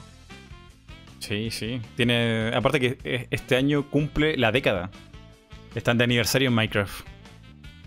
Y sí, estaría, estaría bonito. Eh, ahora tiene temas también en contra, que en Japón creo que eh, Minecraft no es como muy bullado. De hecho, se le adelantó Dragon Quest Builder, que como que ahora es ese como el Minecraft que siempre existió para los japoneses.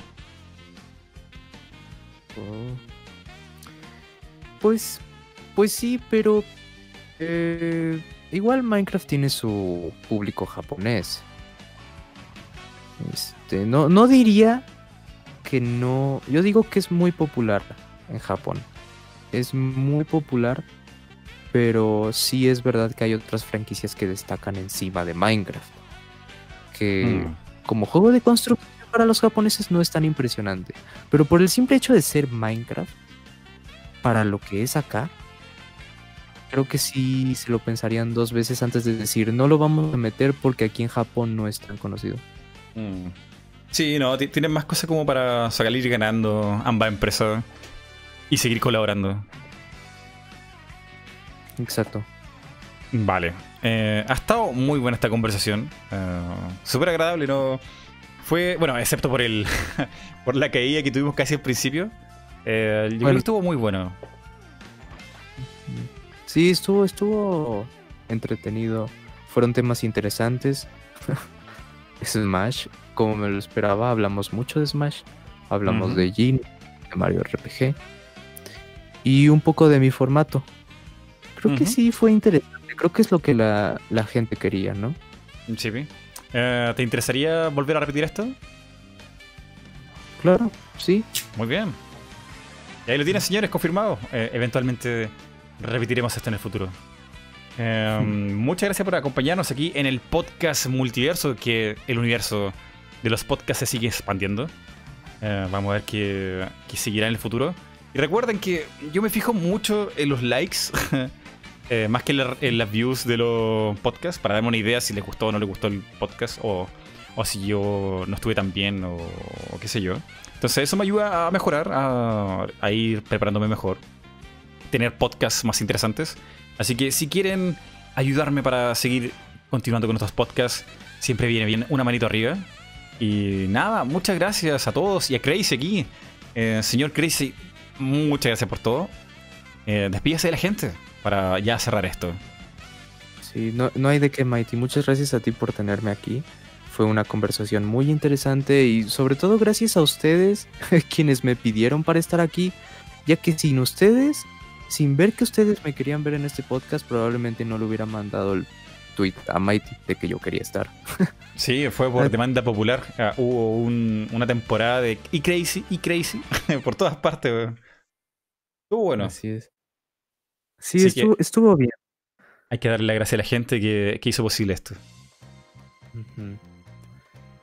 Pues Bien, chicos. este, espero les haya gustado mi participación y pues yo me despido.